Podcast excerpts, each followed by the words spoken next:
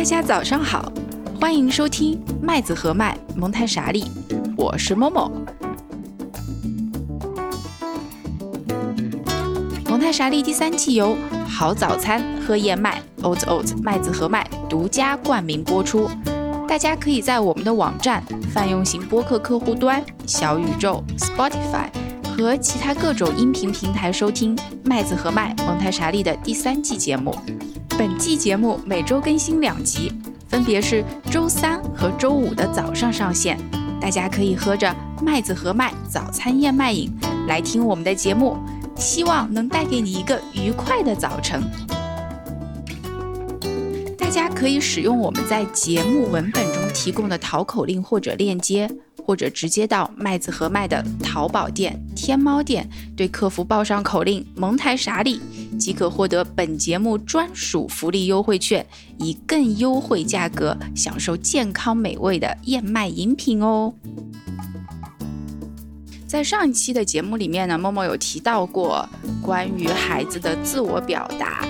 呃，今天这期节目呢，其实是和自我表达非常的关系密切的一期，因为它讲的是孩子的社会性发展。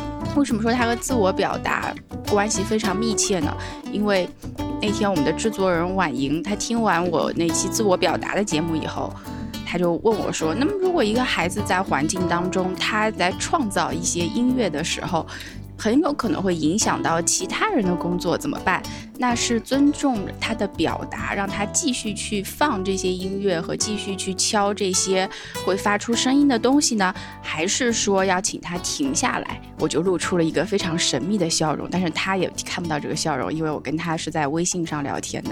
嗯，我说等到这期社会性的发展讲完以后，也许他的这个疑问就能够得到解答。好，因为社会性发展和自我表达实际上是一体两面。我们既需要自我表达，又需要永远的还是生活在一个人类的社群当中，所以不管是自我表达还是社会性发展，他们会是有非常紧密的联系的。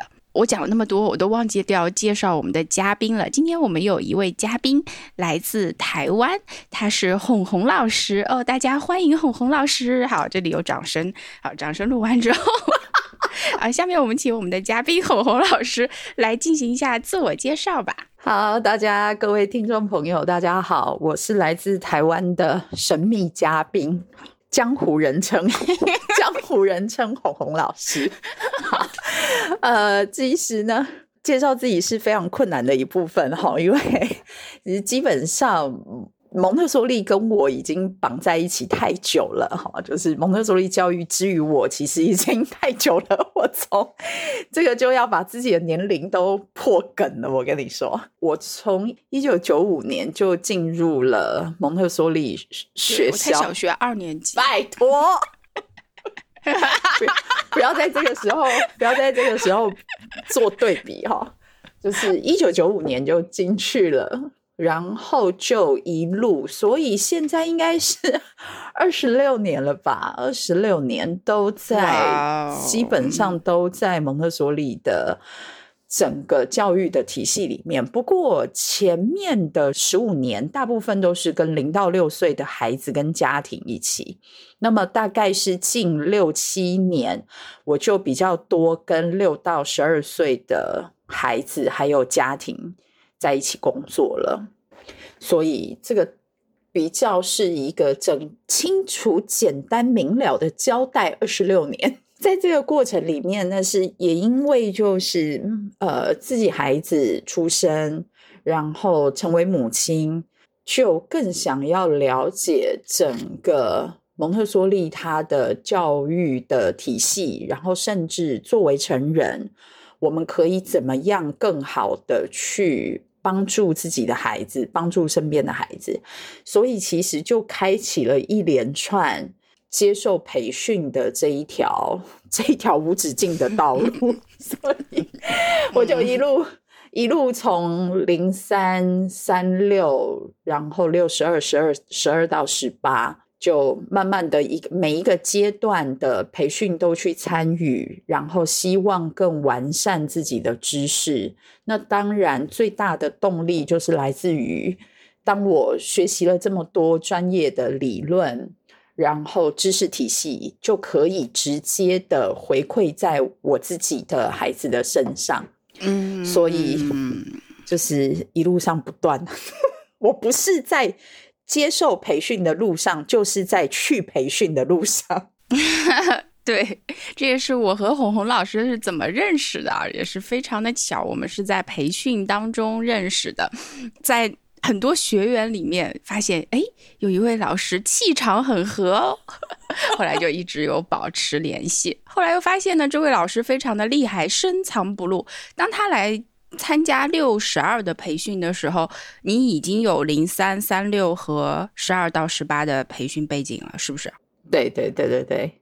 嗯，所以六十二是最后补上的一块版图，这是为什么呢？我要问你一下了。呃，其实也是，其实是一个机缘巧合。其实我们本来本来是我已经是先参加了六到十二的培训课程，其实是先报名了，但是那个时候去了，我跟我的先生是一起，其实我们是同学。然后我们一起到了美国，但是因为家里的长辈生病，所以我们只能放弃在美国的学习，中断它，然后立刻回到，其实就立刻回到台湾来。然后回到台湾来以后，就陪伴长辈啊。然后刚好在不久之后，美国又开了，就他美国就开了十二到十八的课程。然后当时我们上课的时候，还是还是一个为期五周的先辈课程，所以哎，那既然有这个机会，我们就又再回到美国去参加十二到十八。参加完之后，刚好回到台湾没多久之后，就知道杭州要开六十二的课程，我们就把我们我们就把我们在美国的课程就直接转到杭州去了，所以本来的顺序就。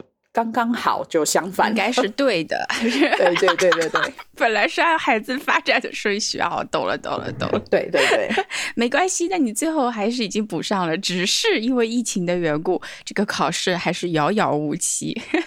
对，就等着时间会有最好的时间，会有最好的安排。没错，没错。对对对，不过我也觉得是这样。嗯，我自己就是这么多培训，就是一路这样子上来，就有点像是在完成蒙特梭利他画的那一张四大发展阶段图，就是一个阶段一个阶段，一个阶段一个阶段上来的时候，其实我自己觉得，在十二到十八岁的课程里面，他其实谈的。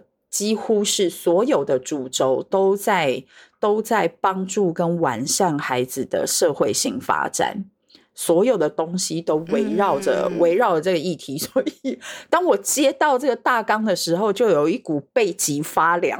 是哇，它是一个，它其实是一个最大的议题，对，最不容易谈的。是的，是的，我们今天可能也没有这样的野心，说要一次性能够。把这个话题讲得非常透彻啊，深入啊，但是我们觉得这是一个很好的开启的时刻，因为这部分的发展，事实上是在很多的很多的传统教育里面被。非常被忽略的一部分，啊，我自己就会有这样的感觉啊，因为我觉得自己的社会性发展实际上是慢慢的，真的在长大以后，在社会中慢慢去建立的也好，去摸索的也好。而在我的学生时代，对于我的社会性发展的这一部分，我会觉得，如果当初。我能够在一个更支持我社会性发展里的环境里就好了。我不知道你有没有这样的想法啊？因为对我来讲，我的读书阶段还是相对来讲比较简单的。呃，那我也属于成绩相对。呃，比较好的这样的一个群体，所以我觉得我在接纳知识之外，其实对于我的社会性发展这部分，呃，在学生时代是非常欠缺的。你有这样的感觉吗？我觉得这应该是现代多数人大多数的成长背景，就是一直都是属于这样的一个一个状态，就是在我们。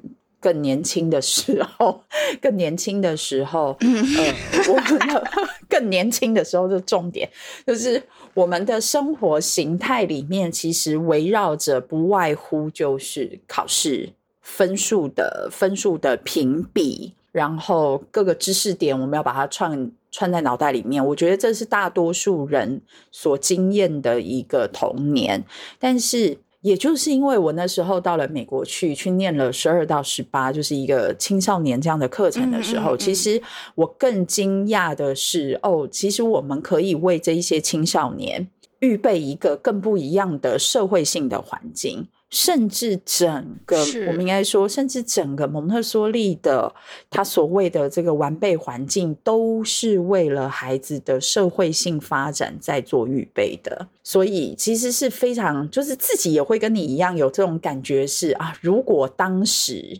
我们可以被更好的对待，对，那那但是就对，嗯。有点，当然，当然，心里面觉得有点可惜，但是回过头来，我就会觉得，所以我们现在在做的事情，从另外一个角度来说，我觉得就更重要。我们在更好的对待未来的成人，甚至我们在影响，默默影响一个家庭跟跟整个的社会文化。所以现在其实是处于一个，我觉得，嗯，自己的社会性发展是。年纪越大越稳 挺好的一个阶段，其实挺好的。然后志向，志向也找到了。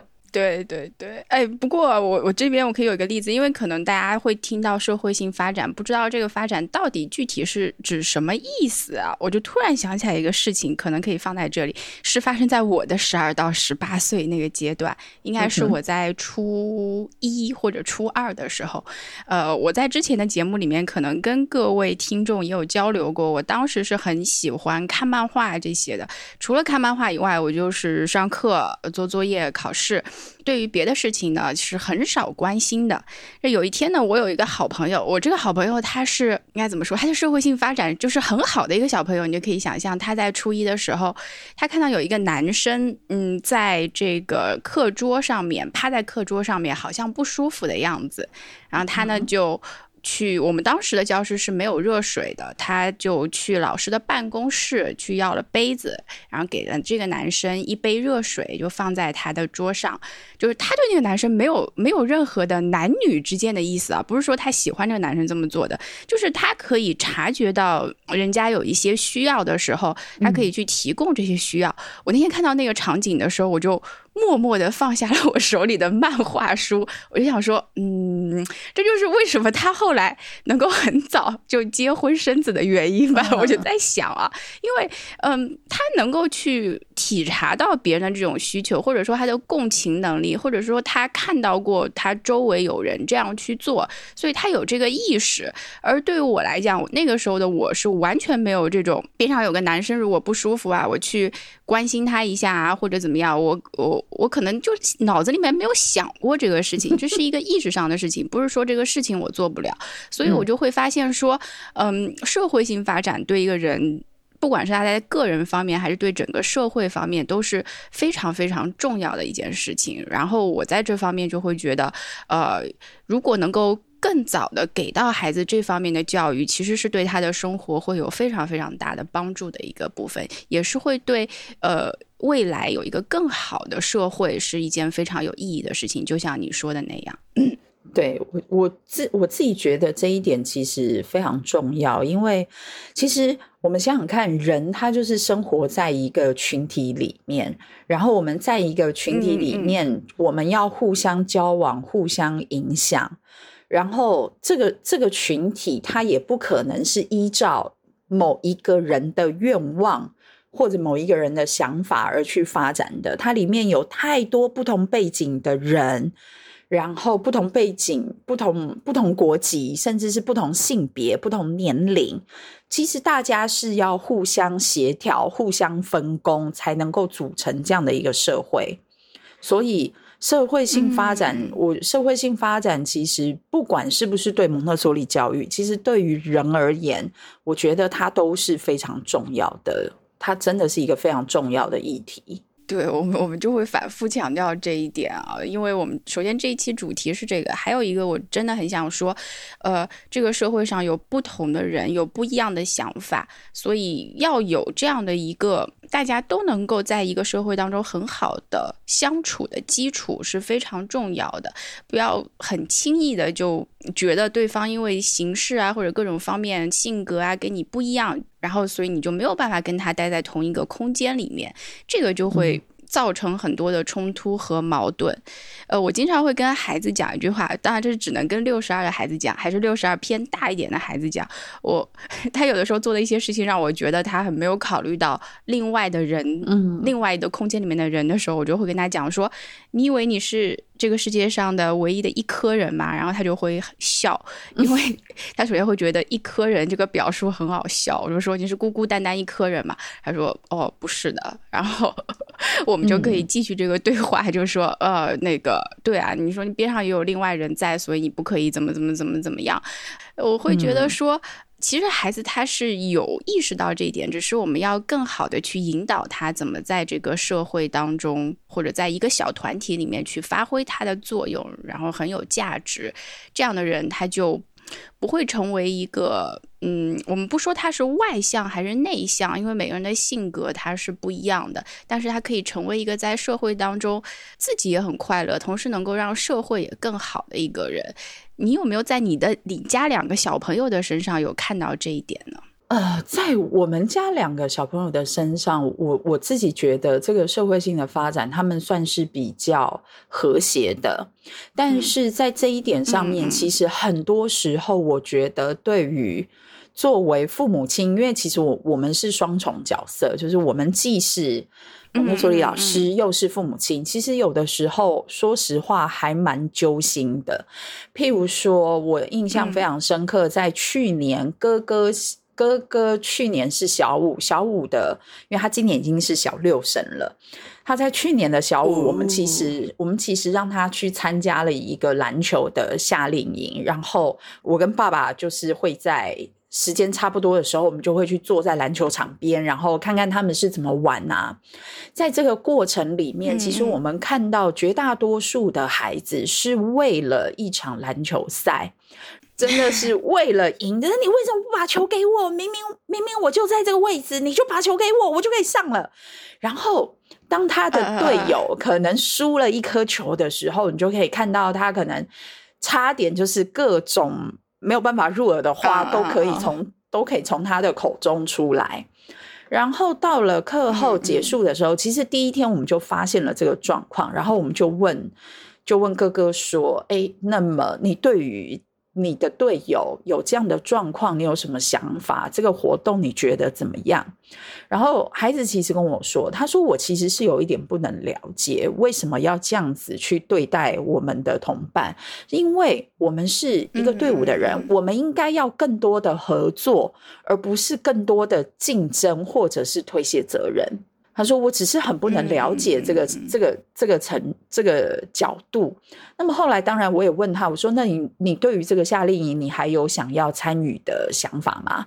他说：‘我觉得也没有问题，我觉得没有问题。那我会告诉我自己，不要跟这个孩子，就是不要做出跟这个孩子一样的行为。我要更多的去支持我的队友。所以，我最后我们其实对于我们夫妻来说，我们觉得。”教育不应该是这样，哪怕它只是一个体育活动，但是最后我们还是支持着孩子。就是我想他会有一个比较好的心理特质，去面对这样的一个，我觉得可能到现在来说是一个比较常态的社会现象。嗯嗯嗯，对，因为孩子有他的一个相处的方式，尤其是孩子到了比较大的时候的话，他对这个事情有一个。他对这事情的基本面其实是有一个判断的。他觉得虽然我不认同，但是我依然，呃，可以待在这个群体里面。那可能这是他的一种，目前来讲，对他来讲是这样的一种方式去跟这个团体去相处。嗯，作为家长，是不是感觉还蛮就觉得有一点背离自己当初的这种设想啊什么的感觉？呃，我觉得作为家长的这个角度来说，其实我们有时候难免会过度的担心，然后过度的焦虑。其实就像就像这个问题，其实我想。孩子他自己有自己的价值观跟判断，然后他有他自己独特面对这些社会情境的处理方式。所以，其实在我一开始提这个问题的时候，是说，嗯，那你还有没有想要去？其实我心里面是希望他说。我不要去，就是我自己的心里面已经先设了一个坎，因为我觉得，呃，我我就觉得社会情境可能就不应该是这样子啊，我不应该把它置入在这样的情境里啊，等等。但是我觉得这个是作为家长我自己过度的，我觉得我自己过度的焦虑，以及我在这个程度，我在这个层面上没有真正去相信。其实我的孩子他可以面对，我的孩子他可以处理。我觉得是反映了，我觉得这个焦虑是反映了我自己的信任度不够。嗯，对，所以这个这个是很自省的一个角度了。这个这个真太。这个太两难了，就是如果站在蒙特梭利老师的这个角度上，啊，你应该要信任孩子。但是回过头来，我觉得任何的任何的口号啊，相信孩子啊，尊重孩子啊，是解放放飞孩子的天性啊，任何的口号，我都我觉得不脱，我们要回到生活里面来，在真的面对到这个情境的时候，去想一想。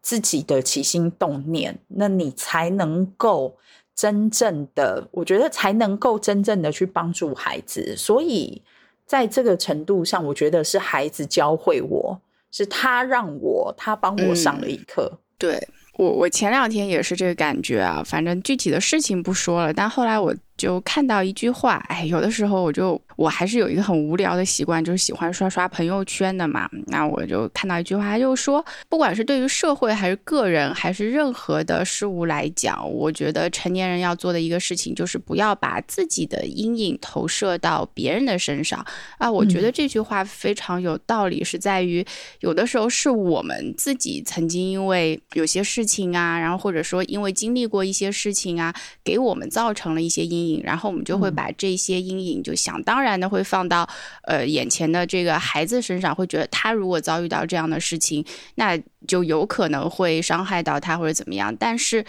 有的时候我们还是要在有一个基本判断的情况下去相信这个孩子他对自己的判断和他对这个事情的一个理解，因为他有可能会比我们想象的要强大一些。这样子，嗯嗯，这个非常挑战成人。只是他很挑战，虽然我们嘴上说的好听，但是碰到这个事情来来起来的时候呢，哎，还是很难的。对对对，真的。但是我觉得，也就是一次又一次的这种经验，然后孩子会证明，我觉得孩子会证明这些东西，然后一次又一次的，无论是作为老师或作为母亲，我们的心脏就会越来越强。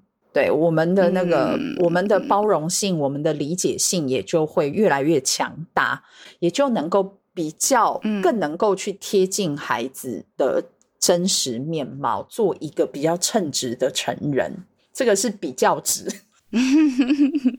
是，我觉得你的“成人”这个词用的很好，因为不管是家长还是老师，还是一个社会当中普普通通的人，你也可能要。跟孩子打交道的，那么在跟孩子打交道的时候，其实我们就是要想到说，这个孩子他是一个社会的孩子，他早晚会在社会当中的某一个地方和你产生一些联系，这些联系可能是直接的还是间接的，因此无论怎么样，我们都应该用一种。比较积极的，还有比较就是善待孩子，然后善待周围的人，这个是我们应该要做的事情啊。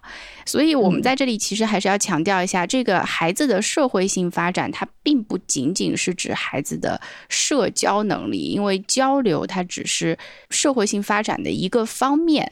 我们会说，一个孩子有可能他人缘很好，非常好，的朋友非常多。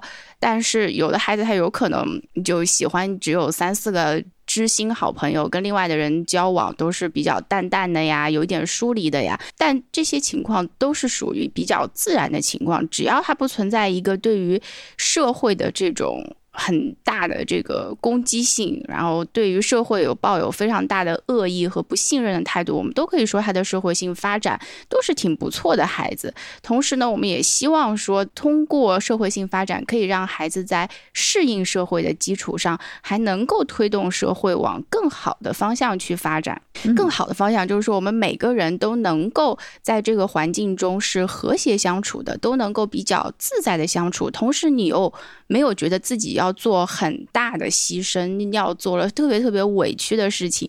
就你在这个环境里面，你做你自己，你就能够让这个社会变得更好。这个就是我们想要说的社会性发展的这样的一个意思。哎，但是这点真的太不容易了。我在讲出来这段话的时候，我就觉得说，这个状况也太理想化了吧？我光是做我自己就能让这个社会变更好。哎，我现在真的很想躺着。说实话，我这个暑假哦，培训培的我快要累死了。我只能在节目里面这样吐槽一下。这节目这个三六的培训啊，那个时间非常紧。你当初培训三六的时候有这个感觉吗？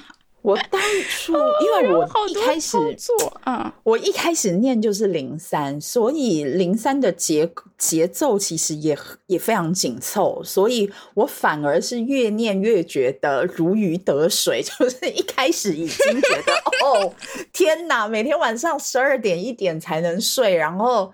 隔天起来，然后那个老腰都要弯不下去了，因为每一个柜子都那么矮，都那么低，我又特高，然后我就已经觉得人生 人生要崩溃了。所以我倒是越念越觉得，哎，越来越能够掌握。所以你这个过程中很快就过了。那我跟你不一样的一点就是，我是从六十二读起的，呃，这个就是你前面读了什么，跟你下一个读什么。就会非常影响你的判断。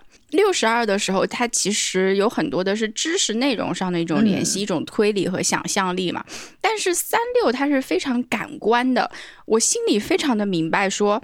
感官的探索是一个基础，是未来小学六年的一个很重要的基础，所以它会有动作分析嘛？它除了动作分析以外，还有很多感官的，就摸来摸去啊，还会有这种日常生活。哎，我自己是个日常生活的苦手，我我碰到那些工作的时候，就是让我洗一块布啊啊，洗布要分几步，这真的是一个很恼火的问题。然后洗布就是洗了，洗布还要分几步吗？然后开个瓶盖啊。一二三的，我想说哦，所以这个对我来讲就非常挑战。你这样说我就懂了。从零三到三六是顺的，从六十二到三六，我得克服六十二我做的事情太快的这样的一个步骤。而且我六十二不是经常那个，你还记不记得我们培训师讲的？那卡片你就乱放好啦，对不对？对 对对。但你的三六就不行啊，你三六你是一张一张摆的。我有一天摆的稍微歪了一点点，后来边上有一个在训培训师有个 T O T 老师看到了。他也没跟我讲，他就走过去以后，默默的把它给摆整齐。我当时心里就想：哦，我又做错了。哎，这真的，这真的是。不过，我觉得在这一点上面哦，其实真的完全可以凸显蒙特梭利博士的智慧，就是完全你可以看到他在面对不同阶段的孩子。他所他所设计出来的环境也好，或者成人你应该要扮演一个什么样的角色，他其实都已经事先设想到了。所以我觉得很棒的是，他并不是孩子来配合你成人。他并不是这样的一个想法，而是成人你应该对于你眼前的这个孩子，他处于什么阶段，你应该要有基础的了解。你所设计的环境，哪怕是你自己的动作跟语言，就要符合这个阶段孩子的特质。我觉得这个这个观念哦，是一个我觉得是一个非常好的，是一个是一个非常能够提醒我们自己的一个观念。你从其实从培训，从培训的架构里面就可以看到这个角度了。是我我觉得是，包括在指导我们进行操作的时候，我觉得培训师的这种用词也好，还是他的动作也好，就很好体现了你要怎么对待这个阶段的孩子。所以在三六阶段，培训师真的是啊和和气气的那种，但是到六十二阶段，就有时候可以用一点点啊俏皮的那种俏皮话，你也可以讲，对你也可以有一点幽默感，没关系。我们之前还有讨论说，哎呀，因为那天是谁啊？有有学生嘛，我就想到我之前在嗯学期里面有一个学生，他有的时候东西找不到了，经常会来问我。我有时候就觉得这个事情你应该自己去解决。他那天就问老师那个插头要插哪里，我想说这个问题你要问我，我说插鼻孔里了。然后然后他就笑了，后来他就走 掉。然后后来我就把这个事情跟一个卡萨老师讲，他说你可以这样跟孩子讲话吗？我说哦，那那是因为他是六十二的孩子，我都要接班了。我说跟三六的孩子我是不会这样讲。讲话不让他插鼻孔里的，一定会出事。一定会，我都可以想象那个三岁的孩子，如果听到你这样讲，他可能会的，他可能会有的表情。对，太搞笑了。嗯。今日的麦子和麦 mini recipe 属于勤劳的朋友。如果你是会在家里亲手做芋泥红豆冰沙的人。那么不妨试一试用早餐燕麦饮代替牛奶，最后浇上去，再挖一个冰淇淋球放上去，活活把健康的早餐燕麦饮变成了卡路里炸弹。但是我们人嘛，总是要时不时放纵一下的。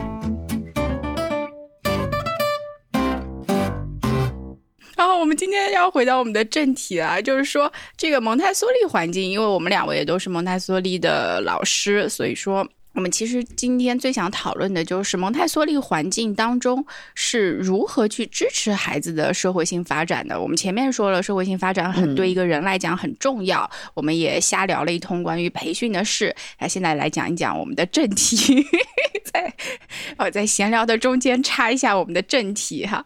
所以我觉得社会性发展里面很重要的一点就是混龄，因为混龄是一个嗯社会或者说一个团体的常态。反而是所有的人都是相同年龄的，是一个比较少见的状态。因此，我们这样按照一年为单位、一个学年为单位把孩子分在班里的情形，是一个在基本上除了在学校这个设置里面，在另外的大多数团体里面很少见的一种情形了。接下去，我们就邀请我们的红红老师来讲一下啊，这个混龄的环境，我们是我们怎么做到混龄的呢？为什么这个孩子可以混在一起呢？嗯。呃，其实混龄的这个东西哦，我自己这二十几年来，每天都是跟 混龄的孩子在一起。我应该要说，其实很多家长哦，或者是比较一般呃一般公立公立体系的老师，听到这个混龄的时候，他们都会睁大眼睛。怎么可能混龄？怎么教？怎么可能成功？做不到。嗯，然后甚至会有更多的，甚至会有更多的家长，他们的第一个疑问就是啊，你们学校混龄，大的会欺负小啊？有有有有有有有常见问题，对，大的会欺负小，常见问题。然后再大一点，像我现在因为比较多跟小学小学阶段的孩子相处，小学阶段的父母亲听到了就会说啊，那你们这样子混龄会耽误大孩子的进度。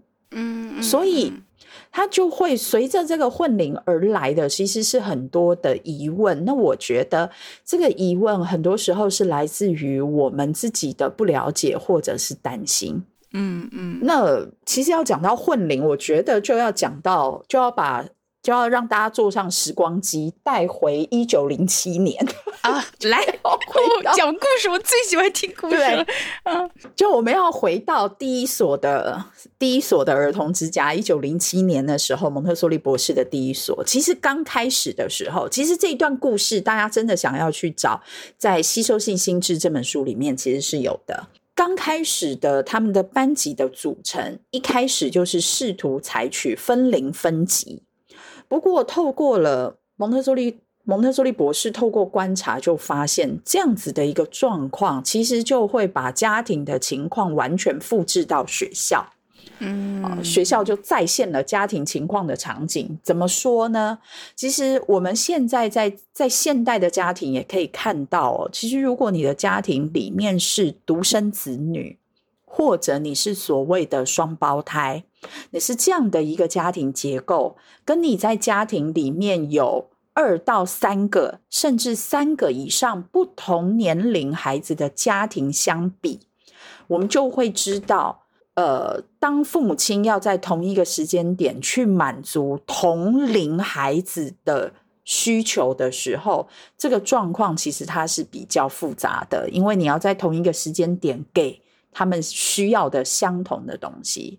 但是如果你的家里面是有不同年龄层的孩子，就像我，我们家两个孩子差了两岁半。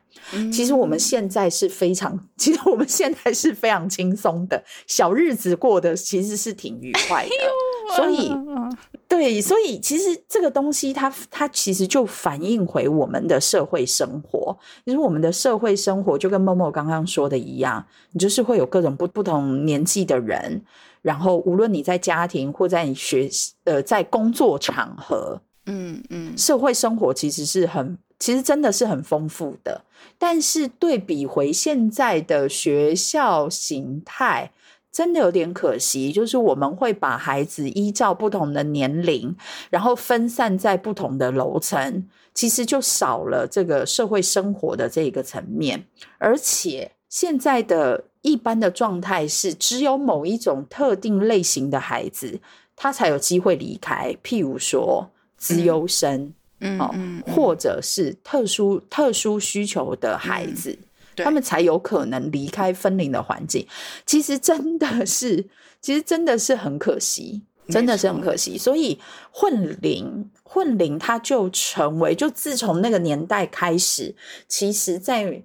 蒙特梭利学校各个年龄阶段哦，从婴儿时期，从婴儿时期开始，其实它就它就一直是一个混龄的混龄的结构，因为它带来的好处其实是超过我们成人所想的。就是我每天在教室里面都会看到大年龄的孩子会去帮助小年龄段的孩子，嗯，然后很妙的是。老师试图想要跟年幼的孩子去传达一些生活经验也好啊，或者是一些知识点也好，老师试图想要去传达的时候，我们会看到老师可能花了五分钟都在传递同样一个讯息，但是那个年幼的孩子就是用无辜的大眼睛，然后眨呀眨，就是好像没有把这个讯息给吸收进去。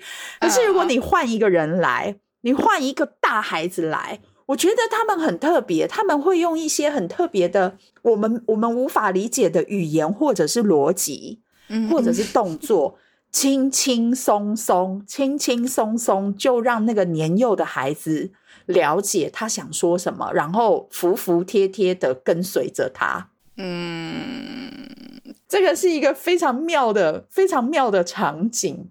对我能够想到那样的场景，就是每次想到都会觉得很感慨啊！就是成年人和。孩子之间，你得不得不承认，我们的交流方式或者说我们的思维方式已经真的是相对固定了。只有孩子和孩子之间那种交流，它是非常灵活的。你你也想不到那样的方式，而且你在跟成人的交往的时候，你也没法用那种方式。这只能是一个孩子之间的传达，呃，也只有在混龄的环境中，它才有可能实现。不然的话，都是同龄的，这个这个感受就会差很多。嗯。对，而且我觉得这个环境里面，就是混龄环境，它其实所带来的一个益处是，它在很大程度上可以避免竞争的出现。嗯嗯，然后他能够在这样子的状况下去尊重一个孩子个人的节奏、学习节奏，甚至是整体的发展的节奏。我印象非常深刻，在去年我们班级上面，高年级的班级上面，其实是有一个小四的女孩子，那么她的母语其实算是比较偏近是英文。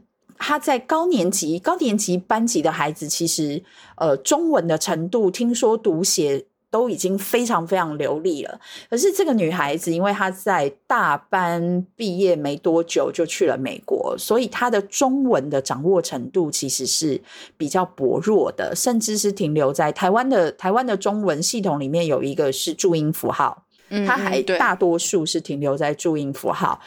那么混龄就让这样的孩子得到了一个我觉得很大的一个安全感。他只要每天时间到了，他会知道低年级教室的老师什么时候开始介绍那个汉字的起源跟汉字的故事。然后每天时间到了，他自己就会留意。时间到了，他就会拍拍高年级的老师说：“那我要去低年级了。”他就会带他带着他的工作日志，带着他的本子，然后就咚咚咚，自己就。自己就离开教室，然后就过去了，就去到低年级的教室。那么低低年级的孩子也就笑笑着说：“啊，那谁谁谁来了。”他们就一起和乐融融的，可能听完了听完了这个字的故事，做完了后续工作。四十分钟、三十分钟以后，这个四年级的孩子又自己拿着东西，就咚咚咚回回到他原本的教室，然后就继续进行他其他领域的学习。就这个过程里面，我不会听到孩子说：“啊，你小四，你不会，你还不会。”没有这样子，对，没有这样的一个过程。因为每个人在每个领域都可能很杰出，也有可能他就在另外一个领域需要比较多的时间。所以我觉得混龄在这上面对整体孩子所带来的益处，真的是超乎我们所想。是，不过这里还是要补充一点啊，因为呃，红红老师他是有自己的学校，并且他也是，你现在还带班吗？我一直以来都在教室里面，其实也没离开过。哇哦，这句话就 凡尔赛了。OK，因为他既是管理者，也是一个学校的创始人，那同时也是一位代班老师。等于说，作为成人来讲，他也有很多很多的角色啊。那么，呃，红红老师他自己因为有班级的缘故，所以说他可以很敏锐的，或者说他一是跟孩子一起每天接触的，那么他可以去适时的去跟孩子进行交往啊、引导啊。他和孩子相处的时间是很久的。我们说的这种混龄的好处是体现在我们有一个呃。比较有经验的成人，并且这个团体是已经建立的比较好的情形之下的，呃，家长们的担心呢，有的时候当然也是存在的，因为有大孩子有小孩子。不一定说每一个环境在一开始的时候就一定是一个超和谐的、超完美的这样的一个环境，它必然有的时候会存在会需要有老师引导的部分。不是说在蒙台梭利环境里面，大孩子绝对不可能去呃跟小孩子讲话的时候，这个完全不欺负啊或者怎么样。但是我们会说，要环境中的成人和整一个环境以及这个整体社团整整一个。团体它会有一个凝聚力出来以后，我们会说这个社团才会是非常和谐的一个状态。所以家长有的时候，即使嗯，他们去选择一些蒙台梭利的幼儿园，我觉得不能够说每一个班级或者每一个这样的社团。都能够每一个团体都能够达到一种非常和谐的状态，只是我们一定要知道，这个这个是要由一个努力去得来的状态，不是说因为混龄了，自然而然的就会产生这样的和谐啊！也非常的佩服红红老师啊，一直都在班里面，佩服佩服佩服，我的偶像要变我偶像了，宝宝藏女孩，没有，其实，嗯嗯。我觉得刚刚默默你讲到一个重点哦，就是这个，我觉得社会凝聚力其实是很，其实是很重要，就它需要的是一个过程。但是我我自己跟孩子工作那么多年，我会觉得很多时候，其实父母亲忽略了，其实自己也是塑造这个社会凝聚力里面很重要、很重要的一个角色。嗯嗯，我曾经遇过一个比较年，就是在团体里面哦，他已经不是第一年进入这个进入这个团体混龄团体的孩子，他算是中间分子了，就是已经在团体里面有一年以上的经验。我印象非常深刻，在有一次成在一个成圈的时间。大家都坐在一起，他就直接手上手上拿着铅笔，二话不说就没有任何预警，他完全没有任何预警，他就往旁边的那个孩子的手臂就戳下去了。嗯，或者是当当有人路过他身边的时候，他就伸出他的脚来绊倒对方。然后，当我们当我们试图想要跟家庭去跟父母亲讨论这个行为的时候，父母亲给我的回馈是他希望。作为老师的我们，要更多的时间去同理他的好奇，去同理他的心情。嗯，所以其实当时这个这个同理，就父母亲的这个期待哦，关于我们要更多的给予这样的孩子同理，其实在我的内心其实是纠结了。就是我自己是从另外一个角度去反思这件事情的哦，就是说，如果你的个人利益。你自己个人的利益跟你个人的欲望，跟这个社会团体的大多数人的利益抵触的时候，你要怎么选？那么，在我觉得不可否认的，就是你会在孩子的行为上看到整体的价值观怎么呈现。嗯，所以这个社会凝聚力，我觉得很多时候其实父母亲他是可以投注。很多很多影响力在这个社会凝聚力上的，对，他其实是有，他其实是有这个影响力的。对孩子来讲，就是孩我们怎么去做一件事情，和我们怎么看待一件事情，以及我们怎么跟另外的人去交流、去这个打交道，别孩子就是会看在眼里的。对，这就很好的说到我们我们说的有一个叫做优雅和礼仪，或者说一个进行示范，还有我们说成人之间要有一个一致性嘛。其实，在任何的蒙台梭利环境里面，除了混龄以外，我们就会提到一个成人的。言传身教的作用，那这个其实，在家长的身上也是一样的。只要是一个成年人，你只要你的生活当中是有出现孩子的，你就要想到你的这种跟他人的交往的这种态度啊、言行啊，会被孩子给看在眼里，并且他们是会去进行模仿的。一定要谨言慎行，这点我是深有体会。就我跟你讲，是的，真是对，真的孩子，因为他学的非常快。那你和别人怎么打交道？像我，呃，你知道我是和大宇老师是同事嘛？然后我我和戴宇老师讲话的时候呢，基本上是比较随意，因为我跟他除了同事关系以外，还是有，我不能说还有更加奇、更加深刻关系。我跟他除了是同事关系以外，我们也还是朋友。哎，有一天我就。搭着彭老师肩膀在那边啊，嘻嘻哈哈的说了一下。但是呢，呃，有有孩子他路过的时候就看到了。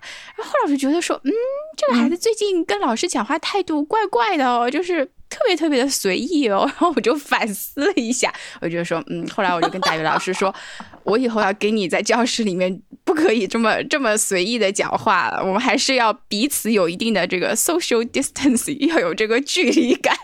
然后大宇老师就白眼了我，但其实这个这就是很重要，你跟他人交流的这样的一个态度，就会很明显的影响在孩子的身上。如果你是一个嗯跟人家交往的时候真的很随意的时候，你会发现孩子状态也就是很随意的。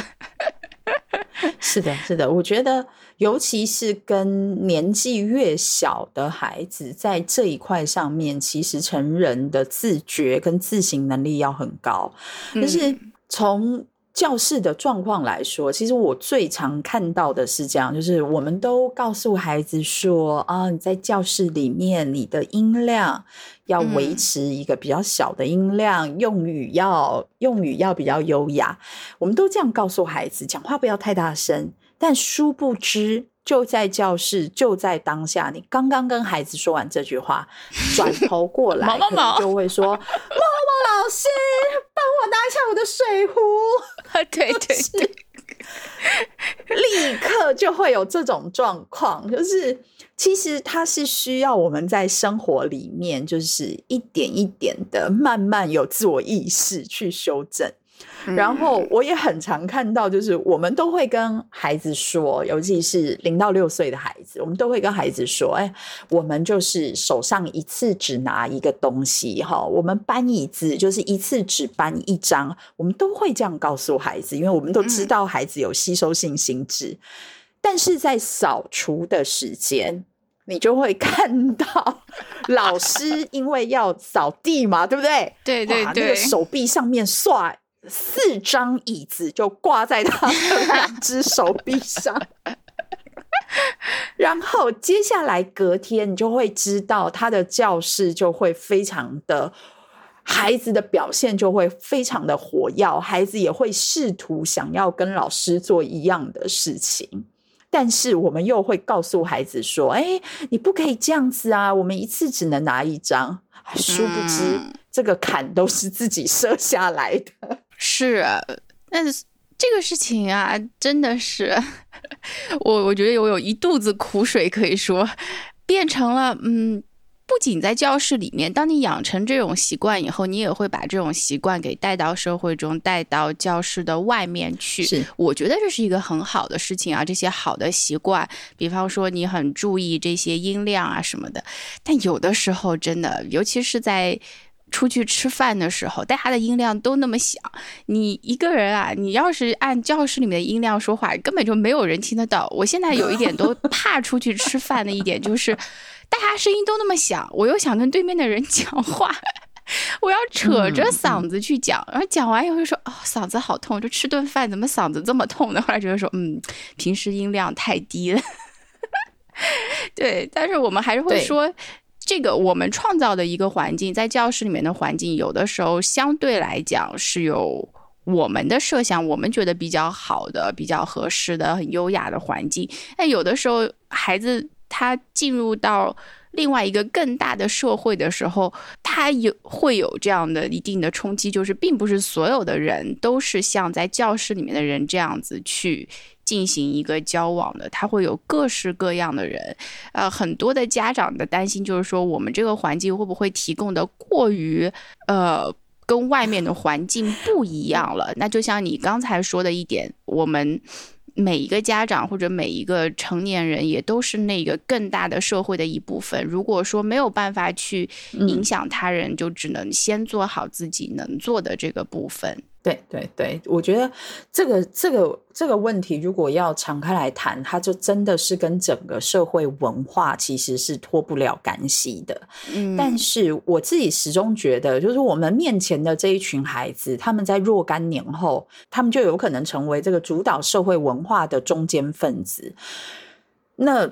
我自己心里面还是会觉得，我们还是需要好好对待他们，让他们知道，在人与人之间交流的时候，可以更和谐，可以更有礼貌，嗯，而不一定一定要采取某一些极端的方式。那么。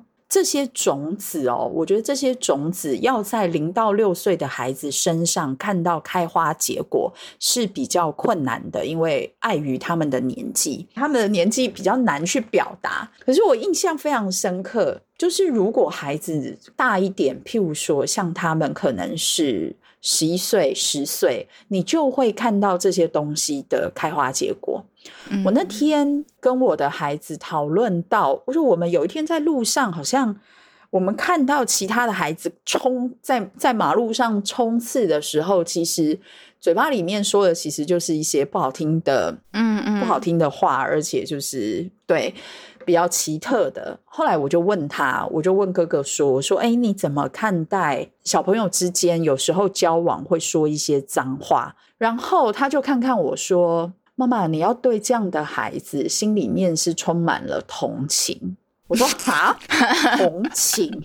我说：“为什么要对他们充满同情？”他说：“他们只是有一些情绪，他们找不到一个适合的。”词汇更为丰富的词汇来表达他们的情绪，所以他们就很简单的使用了某一些发音。好，这个行为只是告诉你说他们的词汇量不够。我怎么还我就是笑了嘛？我就笑了。我就问他，我说你这样的想法是从哪里来的？然后他就跟我说，没有，是有一次老师跟我们讨论的，就是我们怎么看待有的时候言语比较粗鲁这样的行为，我们跟老师讨论出来的结果。然后我就觉得，嗯，对，其实我们，我，我们，我们不能因为社会是这样，所以我们也就让孩子就变成这样。就是你可以看到，在大孩子的身上，其实。我觉得他们还是可以保有他们理智的判断跟选择。哦，真的好羡慕你！这一件他是他，他让我印象，他让我，而且他的那个表情就是一脸就是那种很悲悯的那种表情，说你要同情他们。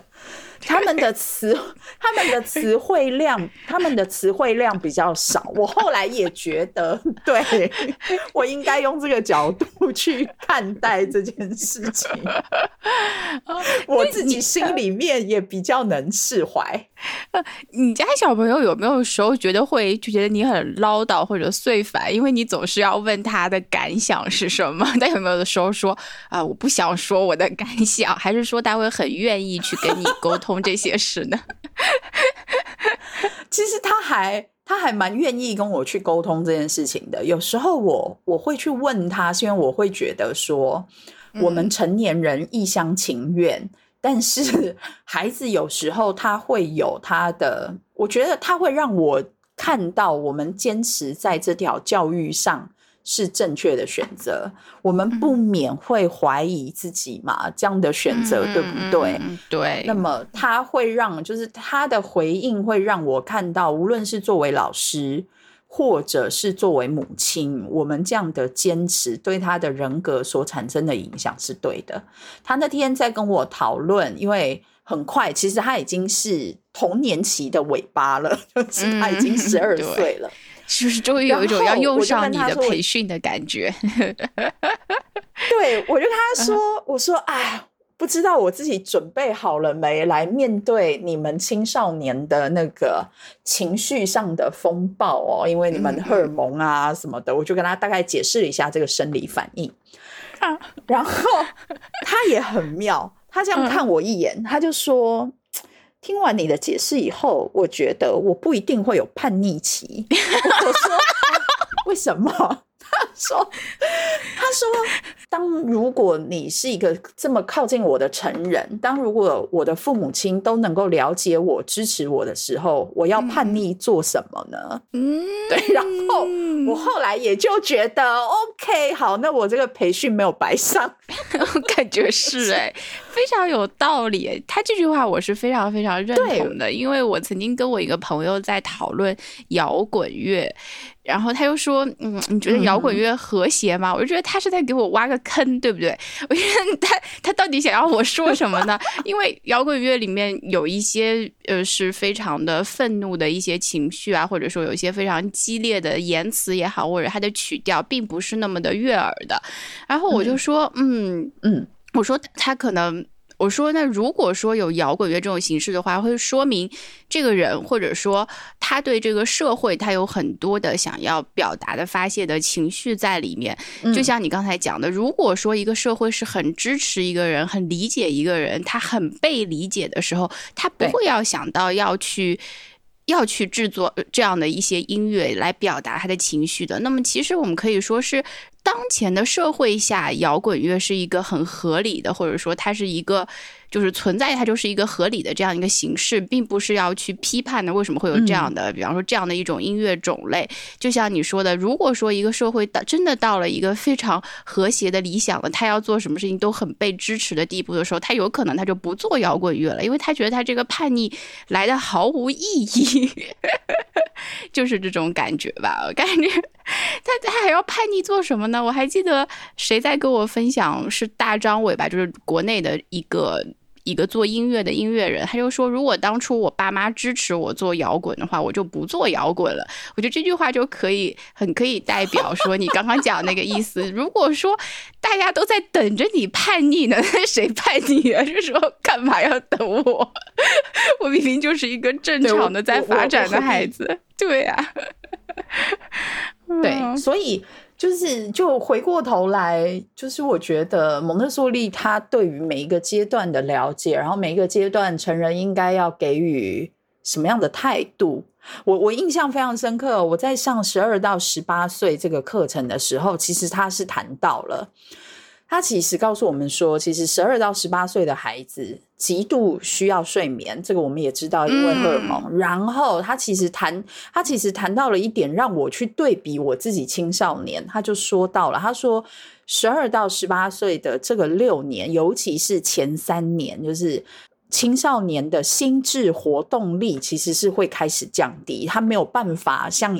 六到十二岁这样子，在接受大量的知识系统，嗯嗯，他们这个时候很多的时候，他们的焦点其实是转向了同才，更多的同才的互动，然后尤其是比较。属于比较私密的关系，就比较个人的互动，他们这个时候会有很大兴趣，然后他们又需要睡眠，心智的活动力会开始降低。可是我们回去看看，我们十二到十五岁的时候，就那个时候，我们的生活就是被压着背公式，嗯，然后考试，对，然后大量的进来各种抽象的知识概念，对，所以对这个我觉得就是一个很。很不一样的对比。然后我们那时候去参访了，去参访了那个美国的一个农场学校。嗯嗯，就他的学生，就他们的十三、十四岁的学生，就带着我们，带着我们这一群老师，然后去介绍他们的校园，介绍他们的 教室。没有没有，是老师。然后我觉得那个过程，你在这些十三、十四岁孩子身上看到的自信，他就告诉你：我以后从这个学校离开，我不怕去做任何事情啊，我也不怕学习比较慢，因为我知道只要我自己想，我就可以做得到。所以我看到这些孩子，然后我就问我自己，我心里想：哇，我在十三岁的时候可以这样吗？可以这么自信，可以这样落落大方的跟不同年龄层，甚至也就是说跟长辈这样子的一个互动？我觉得是对我来讲，我想在我当时是有困难的。可是，嗯，这些孩子身上所所展现的那种社会特质，我觉得是非常吸引人。哎。是有一点点感动。哎，那个学校的话，它的规模大吗？还是说它是一个就是很小型的农场？你能不能简单的给我们介绍一下？我觉得很多听众也会很有兴趣这个十二到十八岁的这个设置，因为我们之前的节目里讲的也比较简单。哦，好，我们呃，我们当时其实走访了两种形态。一种是就刚说的农场学校，呃，学校名称是 Hershey，嗯，它是一个大农场，它里面真的就是有马厩啊，有农田啊，然后学生他们就有各种类型的那种自然所谓的自然的专案，有养蜂、照顾马、耕种等等，它真的就是在这个土地上，在这个农场上，学生们要做到自给自足。然后他们也会贩卖他们的商品，贩卖他们的农作物，所以它是一个比较大型的学校。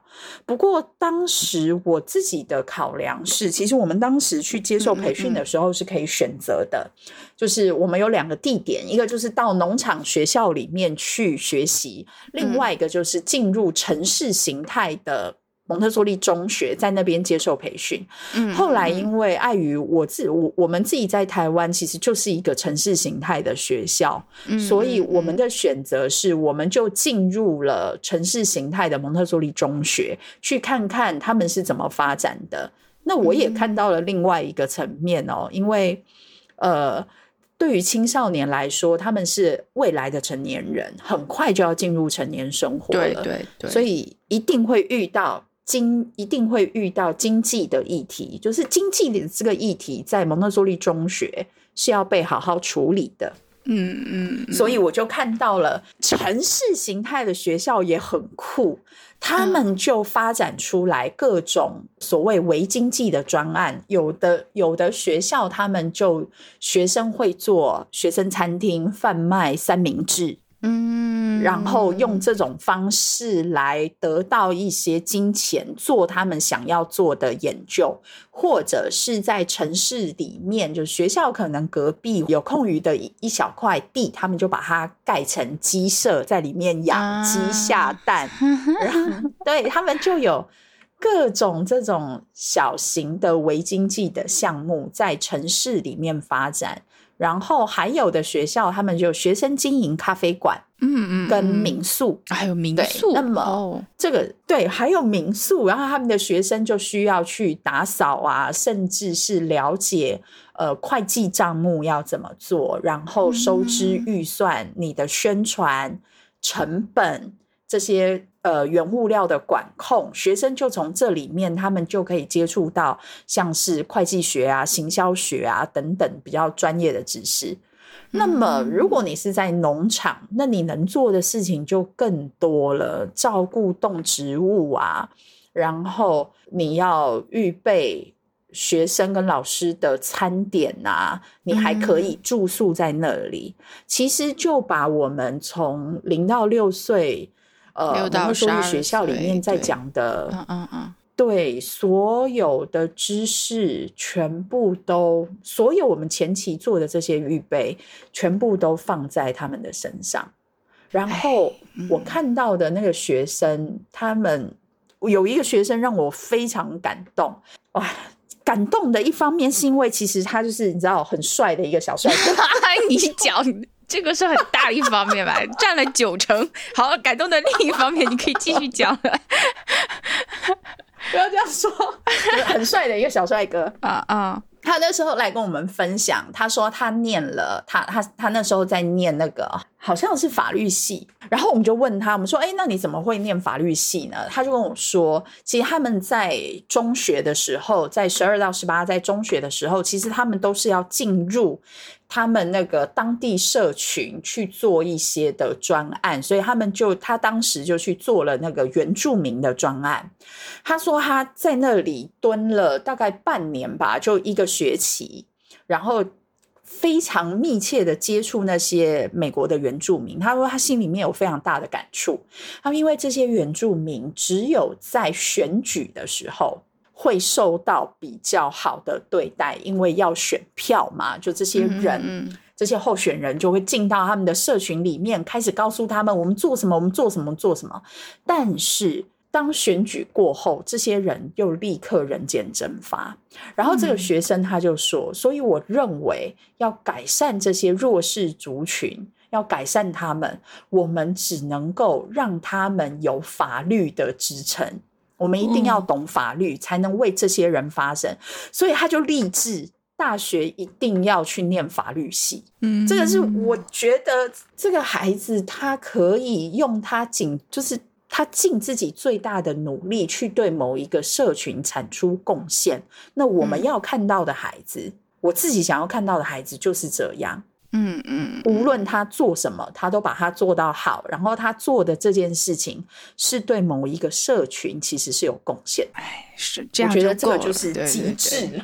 是是，对，这样就够了。对，所以有时候回过头来，我我会问自己啊，就是我也会问孩子。我以前我记得孩子比较小的时候，然后我们都会问你长大想做什么呀？，对对对，然后小孩不外乎就说我想做公车司机呀、啊，然后那个 呃。收垃圾的、收垃圾的、开垃圾车的叔叔啊，啊，他们就觉得很酷。对哦后来我后来我就改了。后来我从比较五六岁以后，小学以后，我给我常常会问，三不五时就会问：哎，你觉得你以后想做些什么事情会对这个社会有贡献？嗯，就我再也不问说你想想做什么，什么但是我会问他。对我就会问他，你你想做些什么事情，以后对这个社会是有贡献的。嗯就我的问题就会从聚焦在他，变成是聚焦在这个社会。我觉得这两、嗯嗯这两个问题，在我心里面，我觉得是比较不一样的。所以现在我的嗯问题就是这样子。那么，你你是个问题很多的人，我跟你讲，我觉得他们应该很烦，小孩应该很烦。对，做你小孩他会要回答很多的问题，不过我相信他们也很幸福啦，啊，他们习惯了，就是还好白天没有跟我在同一间教室，不然就二十四小时黏在一起。对对对对对，哦，那他们现在的回答通常会是什么呢？呃，他们现在的回答，哥哥比较成熟了，因为我觉得比较是青少年要前期出来了。他现在就会告诉我说，我还没有想好，我也还没有找到我自己想做的事情，但是我想，只要我找到了，我都会做得很好。哇，这个回答也太外交官了，我喜欢滴水不漏。对，我觉得我让我没有话在，对没有话在说，太厉害了。情商很高，嗯，妹妹现在就已经立定志向，他说：“我以后就是要做，我以后就是要做球员，我以后就是要，我以后就是要当一个运动家，让大家能够让大家能够知道这个运动是很棒的。”就是他现在他的想法就是妹妹做的是什么运动啊？现在，嗯，他想他想成为篮球员哦。那我觉得是可以的，因为你很高，所以妹妹也会很高，对不对呢？对，有有可有可能，这个就是，但是谁知道呢？就是我们能做的就是，嗯，我觉得这是一个很棒的选择。嗯，你有这个选择，我觉得那就。呃，你就要努力运动啊！就是我千篇一律的回答，就是嗯，我觉得这是一个很棒的选择。对 他们以后就知道你的套路了，不能让他们听这期节目。啊，蒙太莎莉是一期成人向的节目，千万不要让自家小朋友去听啊！啊，然后所有成人的套路立马被知道。对，因为嗯，我觉得和孩子相处的时候，虽然我们把他当成一个是独立的个体，我们也很尊重他们，但是孩子。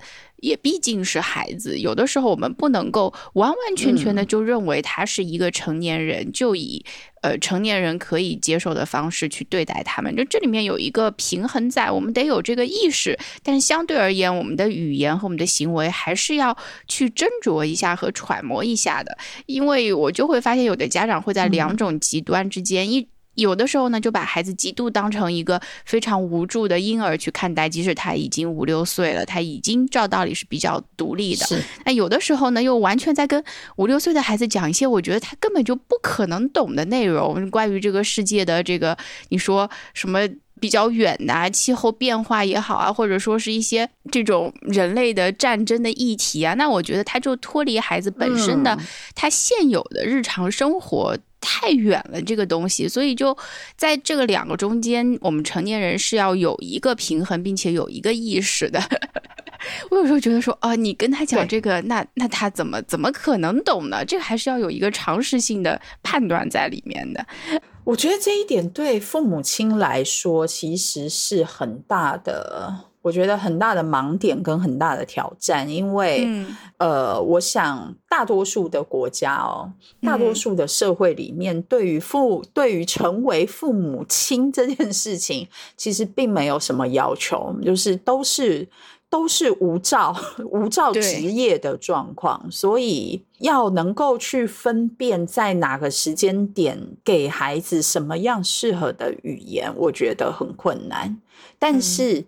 他又很重要，就尤其是母亲，就是呃，孩子跟母亲之间的这种关系，会成为他以后社会性发展的基础跟原型。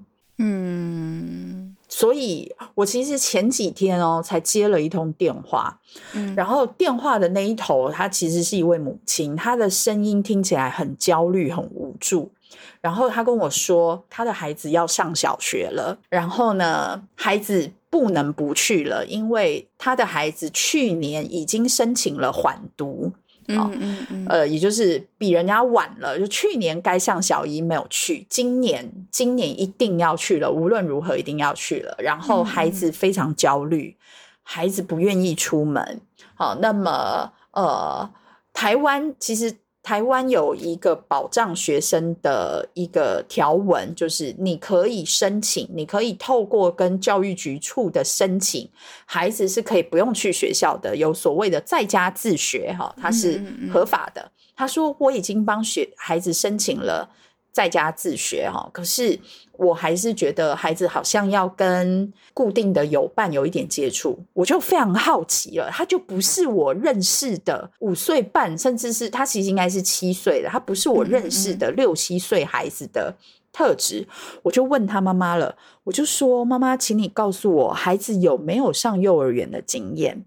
他说：“呃，没有哎，因为去的第一天就极度焦虑，所以我的幼儿园就干脆不要让他念了。嗯，然后呢，呃，我可以，我可以把孩子送到你们的学校吗？你们的学校可以接受妈妈在教室陪读吗？然后每天陪读，然后只上半天吗？就是我从母，我从母亲的口气里面，我可以知道他很焦虑。最后我。”我婉拒他了，我只有告诉这位妈妈说：“你你准备好了吗？”我说：“我不是问你的孩子准备好了吗？我是想知道妈妈你准备好了吗？你准备好面对孩子的情绪？你准备好帮助你的孩子进入小型的社群了吗？就是你的焦虑会完全的加深孩子的情绪反应，然后孩子为了要报养育之恩。”他就会哭给你看，他就会焦虑给你看，他就会去回应，他就会会回应你的焦虑。所以，我觉得父母亲面对到孩子人生的里程碑的时候，就是如果都是担心、害怕啊，那个好危险。那我们看到的这个年幼的孩子，大概在若干年后，他就会成为一位心理巨婴。嗯，是的，他在心理上是长不大的。是，我觉得那个影响就很大。嗯，没错。对，这个是很重要，这刚好也非常顺利的引到了我们其实下一个很想讨论的话题，就是每一个阶段的社会性发展会有什么不一样的地方。我们知道每一个阶段孩子都是有社会性发展的，但是每一个阶段又会有他自己的一些特点和特质嘛。就像你刚刚说的，孩子在小的时候跟妈妈之间的关系是非常紧密的，他的一个社会单元，他的 social unit 就是他的家庭。可能就是他的妈妈，然后和他的爸爸，还有有可能有一些保姆啊，还有他一些亲近的亲戚。这个是在零到三岁比较常见的状态，孩子也不会去幼儿园。然后呢，他就会到三六的阶段。三六的阶段的话，孩子他是从。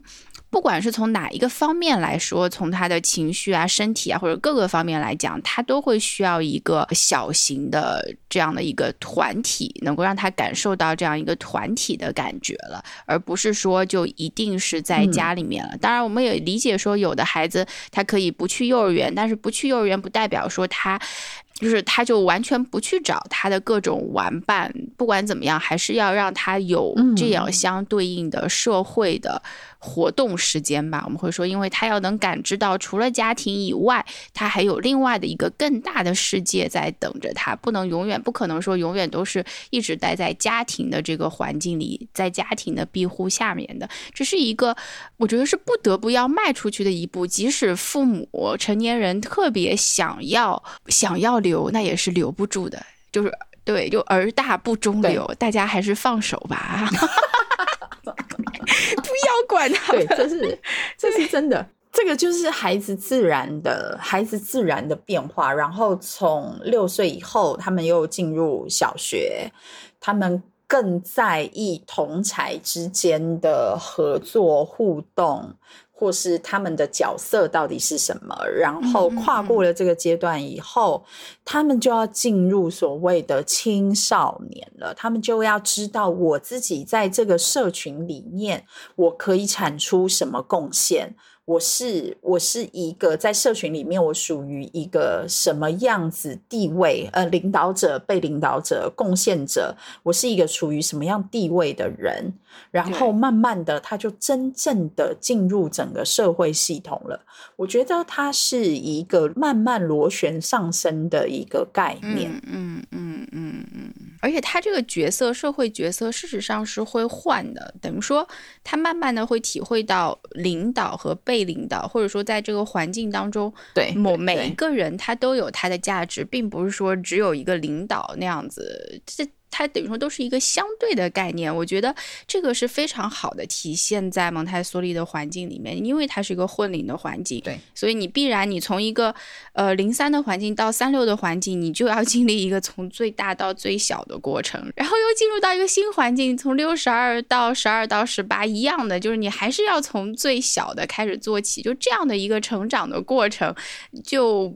我感觉是很合逻辑的，但现在呢，中国其实蒙台梭利发展状况，我们还没有看到说有很多的孩子一路说是啊，从蒙台梭利的环境里面一步一步的成长起来。但是我知道台湾其实相对来讲开展蒙台梭利教育也已经有很多年了，有很多老师几乎是把一辈子的时间都花在这件事情上，所以也会有一些相对的可能会对这样的一条路会更有信心一些吧，就看到这个孩子那能够。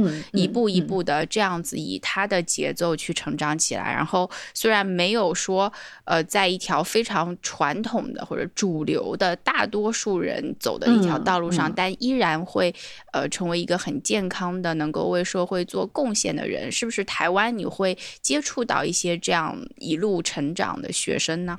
呃，这个路线或者说这个背景的孩子在台湾他。比较，我觉得比较多，但是我不敢说很多，因为呃，就包含是我自己的，我自己的孩子，大概就是在九个月跟六个月左右，就分别在九个月跟六个月左右，他们就进入了蒙特梭利的环境，然后一路到就一路到现在，所以他们可以说是蒙特梭利的老小孩了。所以他们算是比较早一点的，尤其像是哥哥在六年前，当时就是要从幼儿园升小学的时候，其实我们当时是没有选择的，台湾的可选择性其实也不多，就是蒙特梭利小学其实相对。对大家来说是非常非常陌生的，所以在当时我们的选择也不多。不过在也是很庆幸，在那个时候台湾就通过了，就是所谓的这个在家自学，我们就把它叫做实验教育的法案。就是说，作为父母亲，你可以选择你要把孩子留在家里面进行所谓的个人自学，或者像我们现在所办理的方式，就是三个人以上。你就可以委托一个一个单位哈，或者是委托一个人来做来办学，然后递送申请。所以像我们现在就是属于这个状态，然后一路也六年了。所以现在慢慢越来越多这样子的孩子进入这样的系统。所以像我们自己学校的小医生，就有百分之九十都是有蒙特梭利幼儿园背景的孩子。嗯，但是如果往后看，就是蒙特梭利中学目前在台湾还没有真正就是到很蓬勃，所以像我现在面临到的困境就是，呃，哥哥明年就小学毕业了，接下来他到底要往哪里，就是要往哪里去走？然后现在已经有一些呃，像跟我一样，就是蒙特梭利的家长们已经在筹备。蒙特梭利中学希望能够让接受这完整六年的孩子继续下去六年，嗯，就真正走完蒙特梭利的整个教育阶段，然后那个时候真正就可以看到，就是如果他在蒙特梭利的环境里面沉淀了这么久的这些孩子，他们最终。出来以后，离开学校以后，他们的社会性发展能够成熟到什么样的程，能够成熟到什么样的程度跟地步，大概还要在六年，我们才能，我才能从我孩子身上来回馈给大家哈。六年以后，我们继续约哦，可以可以，那肯定六年之中我们会保持联系的。希望《蒙太莎利》这档节目六年以后也仍然存在。呃，然后我们就可以继续再看一看这些孩子到底长成了什么，能开出朵花来吗？对，这个是我现在也非常，其实我现在也非常好奇的事情，就是这一群孩子在这样子的一个背景下，呃，因为当然也有很多的家长会说啊，这个感觉比较像温室，嗯，就是一路上来，呃。老师对，无论是哪个年龄、哪个年龄段的老师，零三也好，三六也好，就是老师他们能够对孩子有呃相较多的包容或者比较多的理解，感觉这像一个温室的环境。好，所以我们自己也，我们自己就包含我自己也很希望看到，就是这一群孩子离开这个环境以后，他们我们这些年种的种子到底会变成什么样子。所以还是还是要一个等待。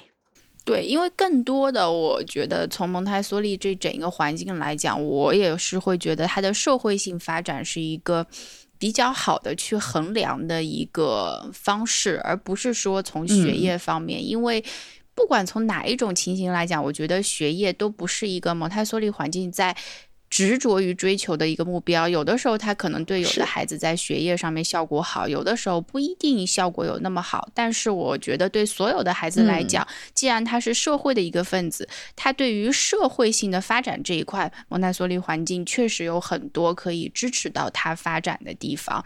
这点也是，我就觉得，不管你呃你是百万富翁也好，或者你可能只是一个工薪阶层的人也好，但是你你到底怎么去看待你的生活？你怎么看待你在社会当中的一个角色？怎么寻找到自己的一个位置，并且能够很有很有价值感的、很有很幸福的去过完自己的一辈子，这是我们每一个人都会最重要的一个部分吧。因为到最后，你你到死的时候，也不是看你这个到底这个社会成就上面到底会。或者说赚多少钱啊什么去衡量，但是你自己可以问问自己，现在你过得幸福不幸福？你过得好不好？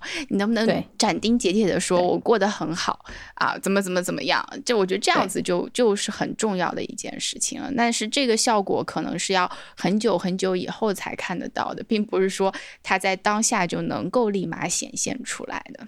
嗯，所以我自己觉得这个过程里面哦，就是在他这整个过程里面，你说成人真的能够教他吗？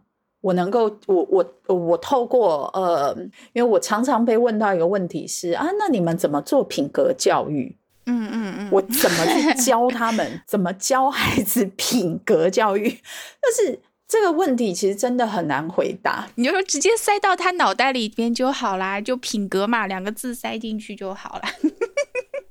对，就是你要怎么 不能这样对家长，家长会疯的。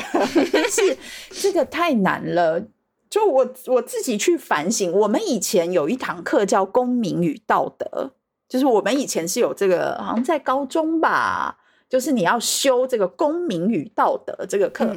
我自己就在回。每次面对家长这个问题，你怎么教这个品格教育的时候，我就在回忆哦，如果这个品格教育真的可以透过绘本啊，来小朋友，come on，跟着红红老师，我们今天要看一个什么样子的？你你很适合干这件事儿，尤其适合你这个红红老师的名字，一看就觉得嗯，很上道哦。我就跟你说，我每天都在教室里跟孩子在一起嘛，就是我们要透过讲绘本，透过一堂课来告诉孩子说，你要有爱同伴。你要帮助弱小，你要富有正义感。如果这个东西我们可以透过公民与道德，透过一堂课教出来，那其实现在不会有社会问题。嗯嗯，真的不会有。对，但是，所以我常常觉得这个其实是证明了孩子的社会性发展跟他个人的主动性，其实这个东西它是必要的。嗯嗯。他要能够去控制自己的欲望。当教室里面的那个粉红塔被一个另外一个孩子拿走，正在使用，我好想要拿，但是现在他在用，所以我需要等待。这种控制自己的欲望跟冲动，必须来自于他的内在，对，而不是。外在的一个强制的，嗯，对，那种外在的强制的状态，有时候我观察教授都觉得孩子们真的很可爱。他们有一种雷达，他们天生就有一种雷达，他们可以侦测到，就是如果是一个十分权威，然后掌控欲十分强烈的成人在教室里面的时候，你就会看到，当这个成人在的时候，所有人都低着头。埋头工作啊，就是孩子知道你想要我们忙，那我就忙给你看。对，然后当当老师前脚离开去办公室或哪里，前脚离开，顿时那个教室的音量就起来了，大家就解放了，然后松了一口气。老师那一脚踏进来的时候，他们就是可以侦测到。那一股异样的气氛，然后瞬间安静，回到工作状态。我觉得他们真的太妙了。这个东西其实其实就是发生在我们眼前的时候，其实真的是告诉我们，孩子的这种我们所谓的美德哦，呃，尊重也好，礼让礼让也好。等待也好，这些所有的美德要靠外力去发展，它真的是很困难的。就算发展出来。它也只是满足我们的期待而已。是你走了以后，它就不存在了，因为这是来自于外在的，只有内在的东西，它才可能是持久的。你刚刚提到的有一点啊，红红老师提到一点，我觉得很重要，就是在一个社群里面或者在一个团体里面，孩子要能够呃去。克制自己的欲望，因为有的时候他并不是所有的欲望都可以及时的去得到满足的。就像你刚刚说的，有的孩子在使用一份教具的时候，另外的人他必须要去等待。我觉得这个过程也是一个非常关键的过程，也提到了一个在环境里面很重要的原则，就是关于自由和限制。我们怎么给孩子自由，以及要有哪些限制，这也是一个很大很大的话题。因为我们在培训的时候可能会花上。好久的时间去由培训师来讲解、来解释这件事情，我觉得我们在节目里面可能也不能够很深入的去讲，但是我们不得不说，有一个对于蒙台梭利的误解，就是说来自于。孩子可以在环境里面想做什么就做什么，但是这绝对绝对不是一个正确的表述。他在环境里面是也是不可能想做什么就做什么的，因为这种环境的话，只可能让他自己一个人存在。如果说在一个团体里面，他没有办法以这种所有人都可以想做什么就做什么的形式去存在的，呃，那么也回应了我们之前制片人的呃制作人的一个问题，呃。如果说有一个孩子在教室里面，他放的音乐，或者说他听的音乐也好，他制造的音乐也好，特别的大声，会影响到别人的话，那又应该怎么办呢？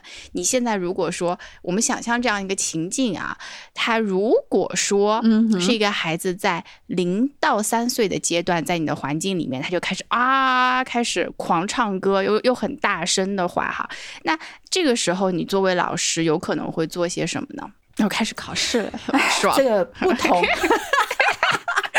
不同年龄层，其实不同年龄层的孩子，我们就会有不一样的处理，哪怕是面对同样的一个行为哦。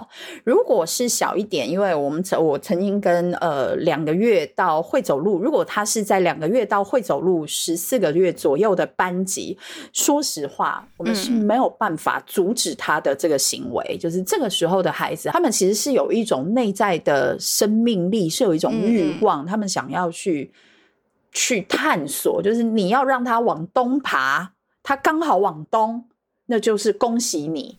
他心里面的那个欲望想要往东。他如果他如果你想要让他，你想要让他往西爬，你把他你把他这样抱过来，然后转个方向，他还是会回头的。嗯，他不会理你的。就是这个问题，如果是发生在会走路以前的孩子，那么我做的事情就是到这个孩子的面前，可能是唱一首歌，他常常听的歌，而且是用一个比较悦耳的声音唱给他听，或者是说故事给他听，就是。我会顺势的做更多语言的交流，因为我们要去帮助这个年纪的孩子有更多的语言发展的机会，所以小一点的孩子我会这样做。那么，如果是他已经是来到了一岁半以后，我们所谓的 IC 教室，那么。很有可能会有这样的状况。我会做的事情是，就是当然这个东西也要看当下的判断还有时间。我也很有可能就拿了一本歌本，就坐到这个孩子的旁边，就没有关系。我们今天就不工作了，OK，没有问题。我们就一起。我们就一起来唱个歌吧，哈，用好听的声音。成人还是要示范你怎么用好听的声音。我们就一起来唱个歌吧。那么不工作就不工作了呗，不工作也不会怎么样啊。我不会一定要孩子们去在我的强迫下，必须一定要这个时候去做这样的事情。好，那当然，如果这个孩子他已经是两岁半、两岁八个月，他已经可以稍微有意识的知道自己这样的行为，我可能就会走过去拍拍他说：“嗯，你唱歌很好听，可以再用小一点的声音吗？”嗯，好，或者是你现在真的好想唱歌，我们可以到院子，我们可以到院子唱，我可能就会请助理老师。陪着他去了，嗯，对，那所以我觉得，哪怕是同样一个行为，对于不同年龄的孩子，我们会有不一样的处理。但是很重要的是，就是我们又回到了，就是说他个人的欲望跟这个团体之间的和谐，我们要如何去拿捏？我觉得他永远会是。灵魂的拷问 就是，对我们不一定每一次都能，我们不一定每一次都能处理好，每一次都能够处理的非常专业、非常的到位。但是我们会一次又一次的进步。但是我觉得前提是团体的和谐跟团体多数人的利益，应该是要被我们看到的，对，而不是只有他。对对。对，但这一点啊，真的有有的时候，就像你你说的，有一个妈妈来讲，能不能更多的关注孩子的需求？我们会说，在一个团体里面是会有这样一个多数人的利益的，但有的时候呢，我们对一些比较特殊的或者比较特别的需求呢，又必须要。适当的进行关注，因为每个人的需求点又会不太一样。呃，我就想到我们在小学里面不是有做过一个，嗯，那个图表，它是讲代词的图表嘛？啊，这个这个你们这期培训可能没有，因为它是一个英语的培训嘛，所以它在中文里面就没有讲。因为中文里面的动词它不变位，所以那个那个工作就显得没有意义了。那但是它在英文里面，因为代词会涉及到一个跟动词的配合问题，所以它。那个老师会有一个示范啊，他就是说，呃，比方说介绍我，就是我就是孤零零的一个圆圈在一张纸上面，大家可以想象，然后介绍你，这个圆圈上面就有了一个你，然后他就说，呃，然后还介绍了什么我们啊、你们啊、他们啊，最后这个这个这张白纸上面就有好多各种各样的圆圈，出现了各种各样的代词哈，然后老师他就会说，其实这个这里面也有一点隐藏的一个。道德上面的一个含义也好，或者他就说你可以去有的时候去点一下孩子的，就是说在一个团体里面，每个人的需求很可能都是不一样的，但是我们我们需要能够尽可能的能够让你的需求得到满足，同时让别人的需求得到满足。那这个中间是会有一些有的时候必须要有一个妥协的成分在，你才能够。变成一个团体的，然后你对你这个团体有了很大的一个爱，或者有了一个归属感以后，你是可以让渡出一部分你的需求，然后让大多数的人都能够在这里面比较舒适的生活，而不是只考虑到自己啊。所以我就会觉得那个那个图还是蛮妙的，就是说你必须在这个这个。让渡是建立在你自愿的原则上，然后你自愿的这个原则是因为你对这个集体它有一个归属感和爱，所以你才愿意去做这样的让渡，并不是说是别人在强迫你啊。从你的角度来讲，就是我被剥夺了一部分的自由，然后我被剥夺了一部分的这个需求啊。做了很大的牺牲去满足你，就这个过程是他一个很主动的过程。当然，这个是我们成年人有的时候也比较难的事情，所以在孩子身上就更加了。我们有的时候也不得不要进行一些引导，或者不得不有一些规则。我们要承认说，他确实会损害到一部分孩子的他自己的那种想要表达的自由。但是我们在制定规则的时候。也是要考虑到有很多人在这个团体里面那个一起生活，我们就不能够说，哎，你你想跑就跑啊，或者说你想怎么搞就怎么搞，因为我们要考虑到有另外的人在，哎，这一点其实也是建立一种他对同伴也好啊，对人类也好，或者说对整个环境的爱，也是体现在这个社会的交流里面，社会性的发展里面的，是一步一步融入到孩子的生活里面，最后他会变成一个习惯，就是就像我说的在。在开头说的那位会给同伴倒水的女孩子一样，她会变成一种很自觉的一种行为，并且她不会觉得说这对她的这个生活有什么影响，或者她就利益受到了损害，就变成一种很愿意为集体去做事的这样的一个。态度或者是这样的一个想法，我就觉得这种转变是非常重要的。它不是来自于外在，就像你说的，它是来自于内在。你愿意去做这件事情，哎，什么时候我班上的孩子能愿意这样想就好了呢？不用我再说，哎，你这个不要在这儿，你怎么又不要跑？就有时候我看到他们在做事情的时候啊，真的觉得忍不住啊，为什么他会这样子去做这件事情？但是跟六十二的小孩子，我是确实有的时候会批评的，因为我觉得这个事情他没有做一个很好的选择。嗯，我觉得这个东西它都很，它都很考验一个成年人对于社会的价值观，就是我们到底希望，呃，我们陪伴三年也好，或者是六年也好的这些孩子，他们具有什么样子的一种特质。嗯，我印象很深刻。我们的呃，我我们其实从零到三岁，从零三开始哦，尤其是 IC 教室开始，其实就有所谓的食物制备。嗯，但是。多半的时候，你知道小一点的孩子就是切蛋啊、切香蕉啊，他这一秒切，下一秒东西就在他的小肚子里了。嗯，基本上 比较难贡献给大家哦。这个我觉得是很很好的一个体现哦。你要照顾别人前，你要先照顾自己；你要爱别人前，你要先懂得爱自己。这个也是一个，我觉得就是一个自然的表现，所以他们就会把自己喂得饱饱的。然后慢慢到了三到六的，慢慢到了三到六的教室，你就可以看到这个食物制备的这个区域会越来越多元。它可能会有压红萝卜啊，可以成为孩子，可以成为呃厨房阿姨中午煮饭的汤的材料啊，就是他们能做的事情越来越多。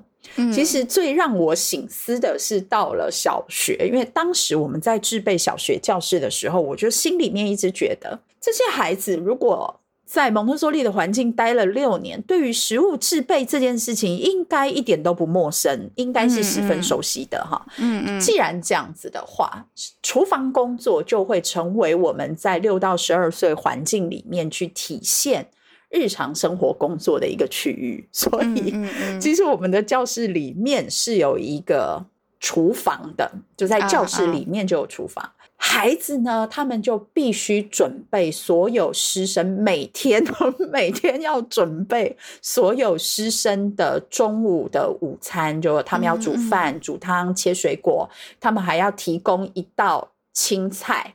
嗯，你知道一开始的时候小孩怎么说吗？就是你他们六七岁的孩子哪知道盐要加多少，然后一开始就会一开始就会有人说今天的菜是谁炒的啦，咸死人了，然后此起彼落的抱怨哦，为什么饭又没有熟？你知道这些孩子在家里面其实是被照顾的，嗯嗯。很好的饭为什么没有熟？这个汤能喝吗？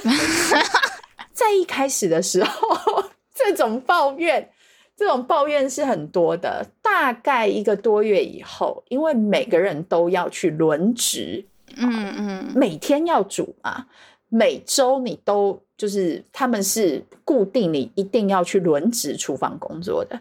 当他们知道自己今天厨艺不精，厨艺不精，然后这种批评只会让整件事情更退步，没有进步，然后他不会带来任何成长性的建议的时候，不用老师教，不用老师说，他们就会说：如果今天的菜再多加一点盐，会更美味。是。哦，那已经是很克制的表达了，不错不错，有进步。就是我觉得，啊，我觉得这一点他们自己会去透过生活经验去修正。所以，其实这个就跟我们刚刚在讨论的，无论你要达到什么样的美好的品德哦、品格哦，你不透过自己的修正，不透过自己的努力，其实那个真的是非常困难的。你永远说出去的话都是刺人的、伤人的，所以我觉得这种生活经验对于孩子来说其实是绝对必要的。所以，有时候作为父母亲，我就会回头过来想想，我自己跟孩子的相处是不是预留了时间，跟我自己的心脏去让他们承担这些家务工作。嗯嗯嗯，对，可以说承担家务责任。而不是就是每天就是端到他面前来哦，你今天要咖喱饭还是你要海鲜面？小孩就跟我说我要咖喱饭哦，好，那妈妈去弄哦。然后咖喱饭好不容易一个小时做出来以后，他就跟你说，我觉得这咖喱不好吃，我现在想要吃海鲜面。嗯，哎呀，你怎么不早说呢？转过头又去端了一碗海鲜面出来，就是我们不是我们这种作为，就是彻彻底底的告诉孩子，其实你可以不尊重我刚刚为你这一餐所付出的任何努力，完全就是我就没有办法，我真没办法想象这个孩子长大了，如果跟长官，如果跟公司的里面的领导出去聚餐的时候，不知道是一个什么样的状态。呃 哦，我那我突然想起来，那天很好笑，大宇老师他就走进教室，他就说你要咖啡还是茶？我说我要咖啡。他说那你自己泡吧。我就很想打他，你知道吗？我说你你为什么 问？你问呢？对不对？对。然后他他说哦，那你自己泡啊。我老师说嗯。但他是个很好笑的人，我就觉得说，确实，嗯，有的时候就这种话，他会让你想一想，对啊，就为什么别人或者说妈妈或者说另外你的好朋友要为你准备这个呢？就很多事情你都是要自己去参与的。我现在就发现说，只有自己参与到里面了，你才知道这件事情到底要怎么做，你才知道说啊，这个事情。因为我以前，我以前那种像我是当了蒙台梭利老师以后，我才知道塑封这件事情是怎么进行的。台湾叫什么？这个塑 封这个事情 叫叫做什么？因为我从来都没有搞过塑封这件事情，然后我就觉得说啊，这个事情怎么搞搞啊？然后他们就展现了一个。还有个老师给我做了一个示范，嗯，他把这个塑封膜拿开，然后把纸插进去，加热到某一个温度，再过塑。然后我在边上拍手说：“哇，好神奇哦！我第一次看到这件事情。”这个老师就白眼我，又说啊：“不想说话。”啊！后来我就发现，说这种事你一定要参与到里面，这种日常生活的准备，然后各种家务、各种生活中的事情，它不仅仅它很重要，事实上，它才是让你这个生活能够很好的运转下去的关键，就会让你感到你是一个很有自信的、很独立的个体啊。比方说，你现在会做饭了，那就感觉自己能够养活自己那种感觉嘛，和饭来张口这种感觉是完全不一样的。嗯，对，我觉得另外一个角度，其实它也体现了一种我能为社群贡献，我是有价值的，我是有能力的这种感觉。哪怕这个社群现在小小的只是家庭，真的，哪怕它只是家庭，就是我依然能够对这个家庭产生贡献，然后我是一个有影响力的一份子，而不是我今天回到家。然后，呃，洗个水果可能可以得五块钱零用钱，或者可以得一个小星星。我觉得他们不是客人，所以我记得有一次，我跟我我我我我真的是大爆炸，就是已经就是可能在处理孩子的事情啊。然后我先生回来，然后他对我说了一句话，立马点燃我。他说：“哦，那我我看你这么忙，那我帮你去洗衣服。”我立刻炸开，我说：“什么叫做帮我？为什么是帮我？难道难道你不是这个家的一份子？” 立马立马炸开，他说：“我没有要冒犯你的意思，我只是我说不对，你这个你这个讲法就显现了你的潜意识。你老公应该想回来的不是时候。”对对对对对，他说我回来的不是时候。不过从另外一个角度来看，我就我自己心里面就会觉得说，家里面的这些事情，其实应该让孩子更多的去参与，而不是用他参与这些家务分工，然后给到他一些额外的奖励。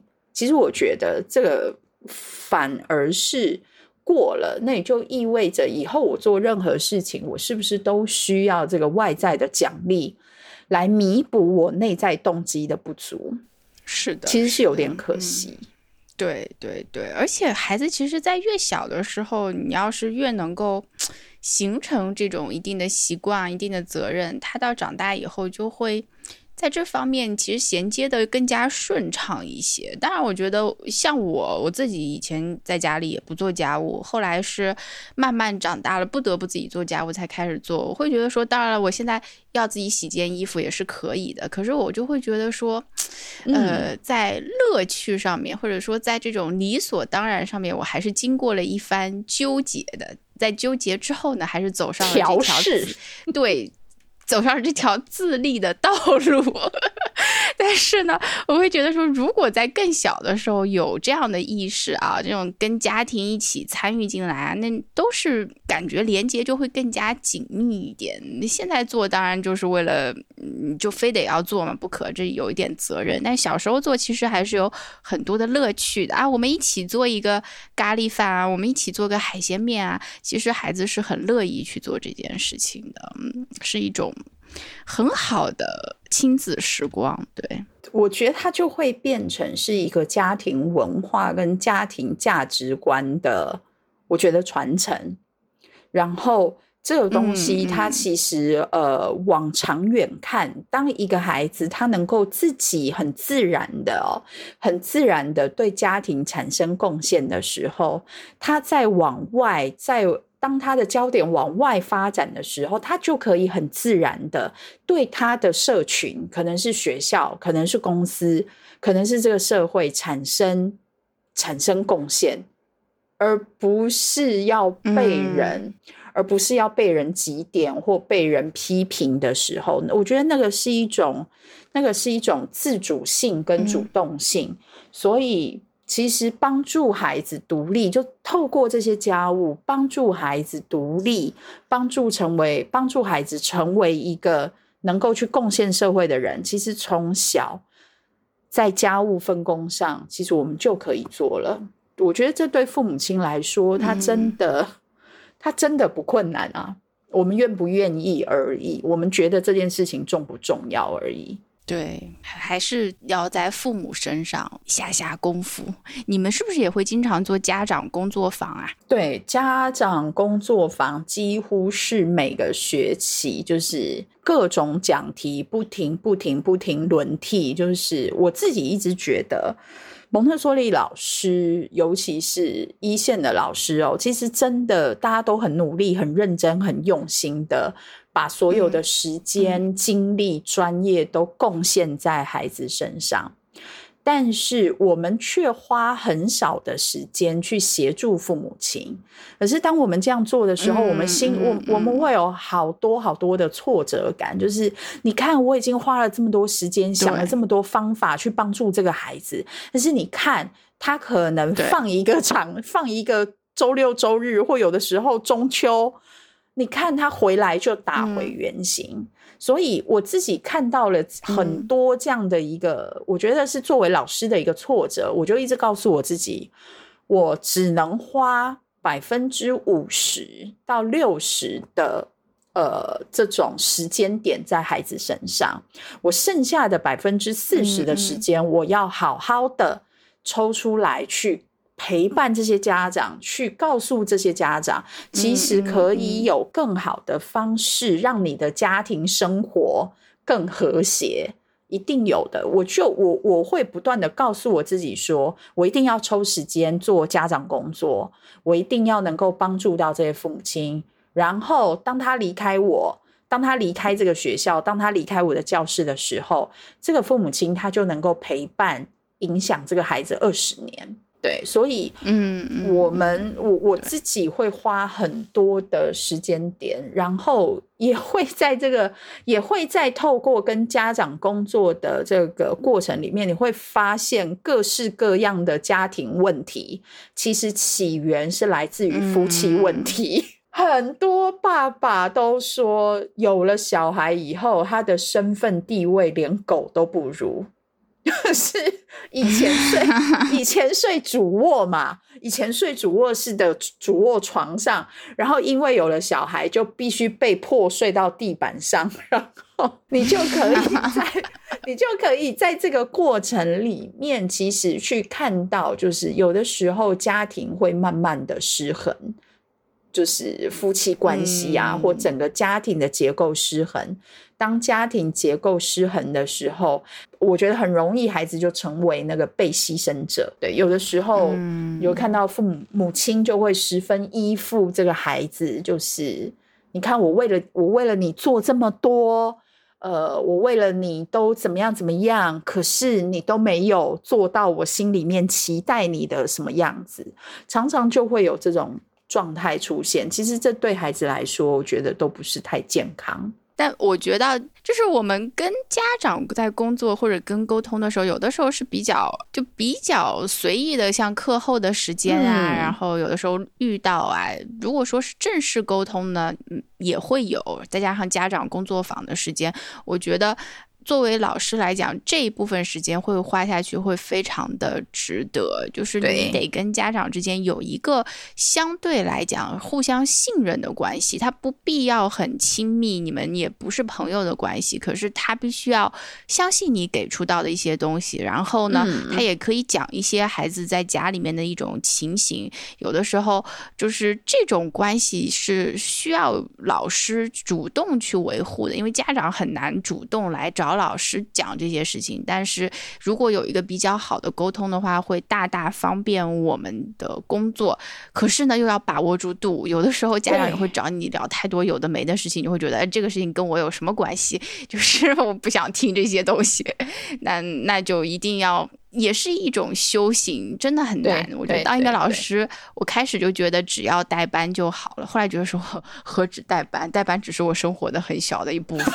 然后觉得说，呃，还有很庞大的一个东西，带班只是露在表面上的，说你一个老师要带班，结果后面还有这么大一坨事儿，就是嗯，也是他也是在不断的工作当中才会发现的，就是很吓人。对，其实从另外一个角度来说，做做老师也是在考验自己社会性的发展，就是你能不能更好的跟孩子和谐的相处。就是他就像你说的，他只是一小点，你能不能够更好的帮助，譬如说助理老师的成长，然后更好的去。给到家长的支持跟建议，甚至扩大影响力到你这个学校所在的社区。其实我觉得它也是在考验我们自己的整体的社会性的发展，能不能跟各种不同的人对去很好的工作，然后产出一个产出一个目标。我自己在。这么多年跟家长工作的，我觉得经验里面哦，这个就要广告一下哦，一定要好好回去听一下某某老师的四大发展阶段。就是常常有的时候，家长会说啊，你会算命吗？你怎么知道？哦，其实都不是算来的，都是从那四大发展阶段来的。六到十二的孩子就会这样子啊，他就会有这些特质啊，所以可能你的孩子在五岁半的时候就开始出现了，他们想要跟同才一样。孩子穿什么，我也要穿什么的这种特质，这都不是算命来的。我常常会不断的、不断、不断的去回顾这一个理论的篇章跟主题哦，它能够帮助我在家长的工作上更上一层楼，可以在很短的时间之内得到 家长的。得到家长的信任跟支持，所以工商广告回去好好再听一次。对对对，我们前面的几季节目，包括这一这一季的一些节目里面，也都会有提到。哎，其实我就是觉得我们这一期，我们这一季节目，或者说摩泰莎利一贯的风格，就是干货太多，我们应该多一点闲聊才好。对对对，他们说老师有那么多信息，对一次闲聊能有多少信息呢？可能大家听众一共也就记住了三句话。一个就是那个小朋友很帅，我今天记得那句话。啊，那这句很重要，真的去和家长搞好工作，去和家长多多的交流，不要去。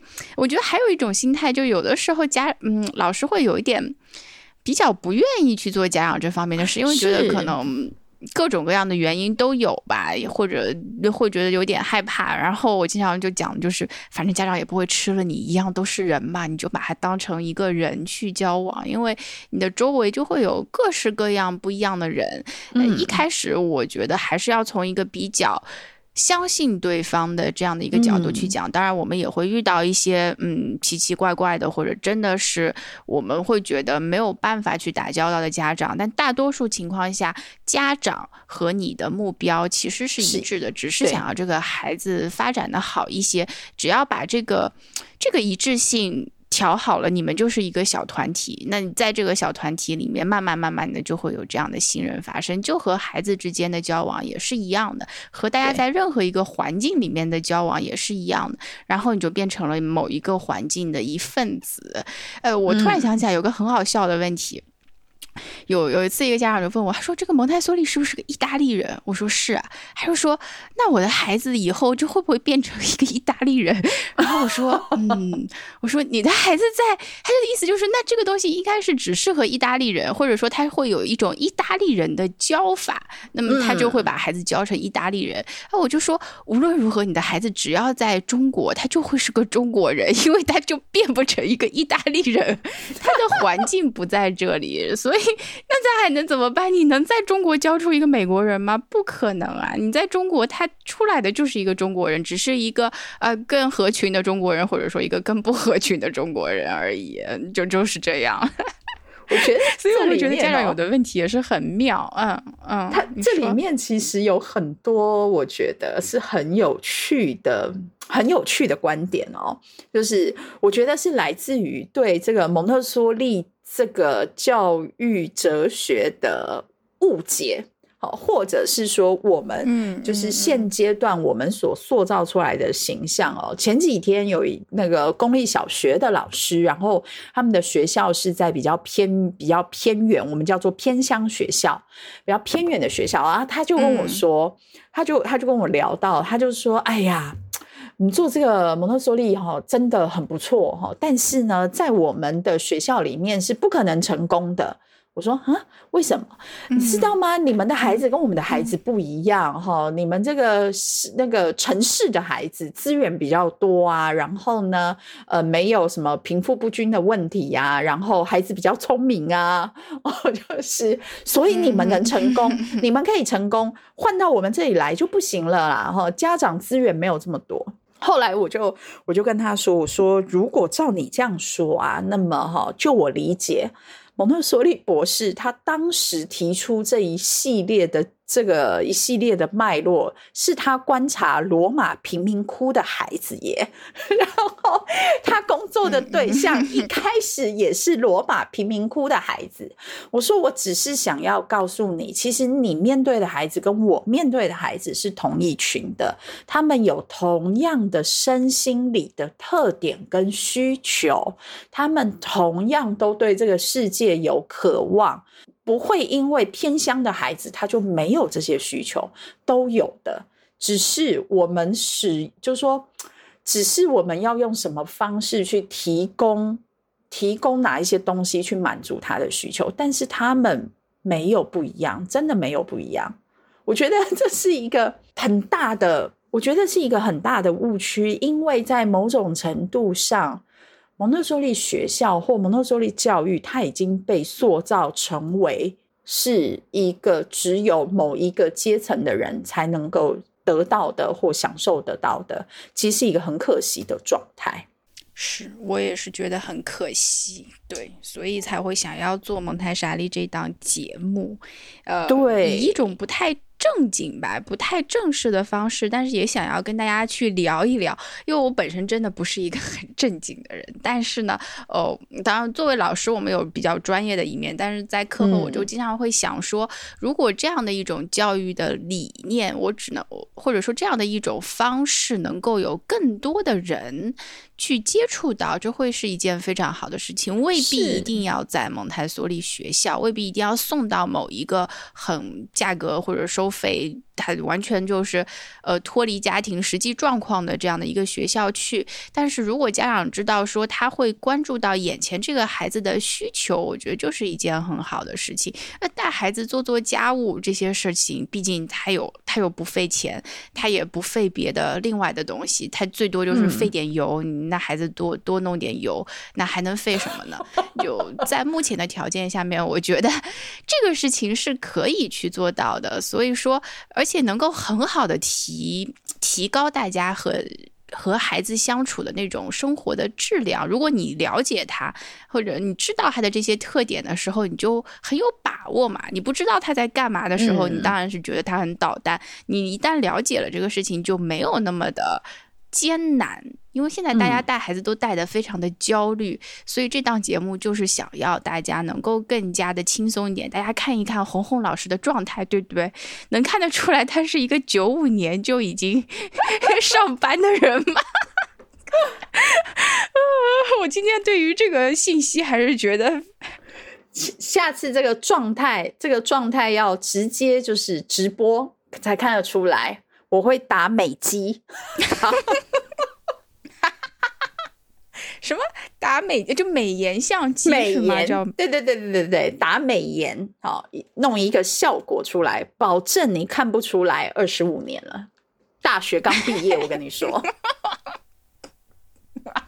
我知道，我知道。你看，我到今天才知道你的年龄嘛，之前一直都不好意思问，总觉得，哎呀，哎呀，我们是在聊天当中才会慢慢熟的。这对我来讲也是一个呃非常好的社会活动。我觉得通过这个培训，我我认识了很多很多非常非常。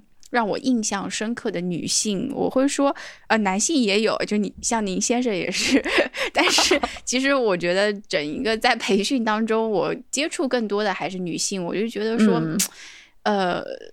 如果说蒙台梭利教育还有一件让我觉得非常好的事情，就是它让更多的女性体现了她的价值。对，像她在印度做培训的时候，有那么多的女性啊，然后我们看到今天的培训师有很多是来自印度，然后呢，嗯还有像各式各样的。在这个早教阶段，很多时候是不太受重视的，但是也是因为蒙台梭利的这样的一个运作，或者说这样的一种方式去介入到早教当中去，我们会看到有更多的嗯女性在当中找到她的价值。我觉得这一点非常非常的好。对这一点，我觉得他不止就是无论是女性、男性，他真的是帮助人在这个过程里面去。真的仔细去思考你你想要什么，然后如何帮助你自己更好。我都觉得我我每次每次在接受培训的时候，我都觉得我不是在接受一个教师培训，就是说教师培训其实是有点低估，其实是有点低估它了。我都觉得每一次培训，它都会让你更沉淀一点点，然后。能够让你，我觉得好好去思考一下，比较像是一个转化自己的课程，不倒不像是，说实话是教师培训啦。嗯但其实我倒觉得，不只是这一层，不只是这一层面的意义而已，不是来让我们学会通过三年的培训，让你学会怎么做一个，怎么去教小孩，怎么做一个老师。我觉得倒不只是这样子而已。对啊，好，我觉得今天我们主题也已经聊得非常充分了，非常的开心。呃，红红老师能够接受我的邀请来录制这一期的节目，接下去呢，我们会进入一个环节，叫做乱聊时间，我们可以随便的聊。我我的问题啊，就是嗯，刚才我们讲到说孩子啊，或者很多方式啊，呃。每个地方的孩子其实都有很多相同的点嘛，呃，但是呢，我我自己因为对于语言是非常感兴趣的哈，我会觉得说，呃，台湾会有很多的表述会和这边大陆会有。会有很多很好玩的区别，所以呢，我们接下去就是一个纯粹的乱聊。你有没有觉得有一些词，呃，这边会用，但是台湾不会用，就会觉得呃很好玩？那那那些区别，我因为我想到一个，就比方说公交车，那哦个很多台湾老师就跟我讲说，公交车这个名字真的很奇怪。然后我以前呢也没有觉得很奇怪，但是自从被这样讲过以后，我就仔细的想想，确实，嗯，莫名的也会觉得有一点点奇怪。对，因为我们是，我们是公车，有一些譬如说打印打印资料，嗯对不对？我们叫做列印，对对对，对。但是嗯对我自己个人哦，对我自己个人比较没有那么。比较没有那么深刻的体会，是因为其实我的父母亲，尤其是像我爸爸，我爸爸是山东人，然后他是你他哦讲话是还有山东腔的那一种，就是 他是他是道地的山东腔的那一种。然后我妈妈是浙江人，我妈妈其实是浙江人，我妈妈还会说，我妈还会说方言，就是浙江的那个大陈岛的方言。哦，所以就是这个语言的转换，其实对我来讲比较没有那么大。可是像如果像对我先生，呃，譬如因为他妈妈可能就是台湾人，然后使用的就是那个叫做什么闽南语，他可能就会对他来讲那个感受，因为对我们来，对我我成长的环境来讲，这种用语对我们来讲其实还算是熟悉的。啊，对，因为我自己，哦我自己父母亲，你看我自己父母亲的背景，我我连那个山东话我都我都听得懂八九七八成了。不错，要给你点赞，给你狂点赞。对我都我都可以，我都可以听，所以比倒是比较哦没有、好厉害，哦，嗯，就家庭背景嘛，不得不说吸收性心智。是的，在吸收性心智阶段，真的一切都很容易耶。我突然发现，然后我们有的时候。我第一次接触到那个词叫做“拜拜”，我是在当时在比利时，呃，后来有我们有台湾的学生和我们一起交流，在这个学院里面，他又说，嗯，你们会拜拜吗？我说拜拜是什么意思啊？然后他就给我解释一下，你不知道拜拜吗？就是说要去那个。应应该是个宗教吧，他就是说要去庙里面拜拜啊，或者说要做那样会那样子讲吧。然后我就说我不知道什么叫拜拜，他就很诧异说啊你不知道什么叫拜拜？然后我们两个人就进行了很好笑的对话。OK，那今天非常感谢红红老师的参与。以上呢就是今天节目的内容。哦，到这边，然后红红老师，你要不要跟大家拜拜一下？我们可以相约在第四季。对，谢谢大家今天听听我们这个 闲聊、闲谈、闲话中传递一些正面的那个育儿观念，希望对大家有帮助。很有帮助，感谢感谢。OK，那大家晚安喽，晚。安喽。嗯，以上就是本期由好早餐喝燕麦 Oat Oat 麦子和麦独家冠名播出的蒙太傻利的全部内容，感谢大家的收听。如果您有什么反馈，欢迎通过邮件或者评论的方式与我们交流。您还可以使用我们在节目文本中提供的淘口令或者链接，或者直接到 Oat Oat 淘宝店、天猫店对客服报上口令“蒙台莎利”，即可获得本节目专属福利优惠券，以更优价格享受健康美味的燕麦饮品啦。那么我们就下期再见吧，祝您今天有个好心情，拜拜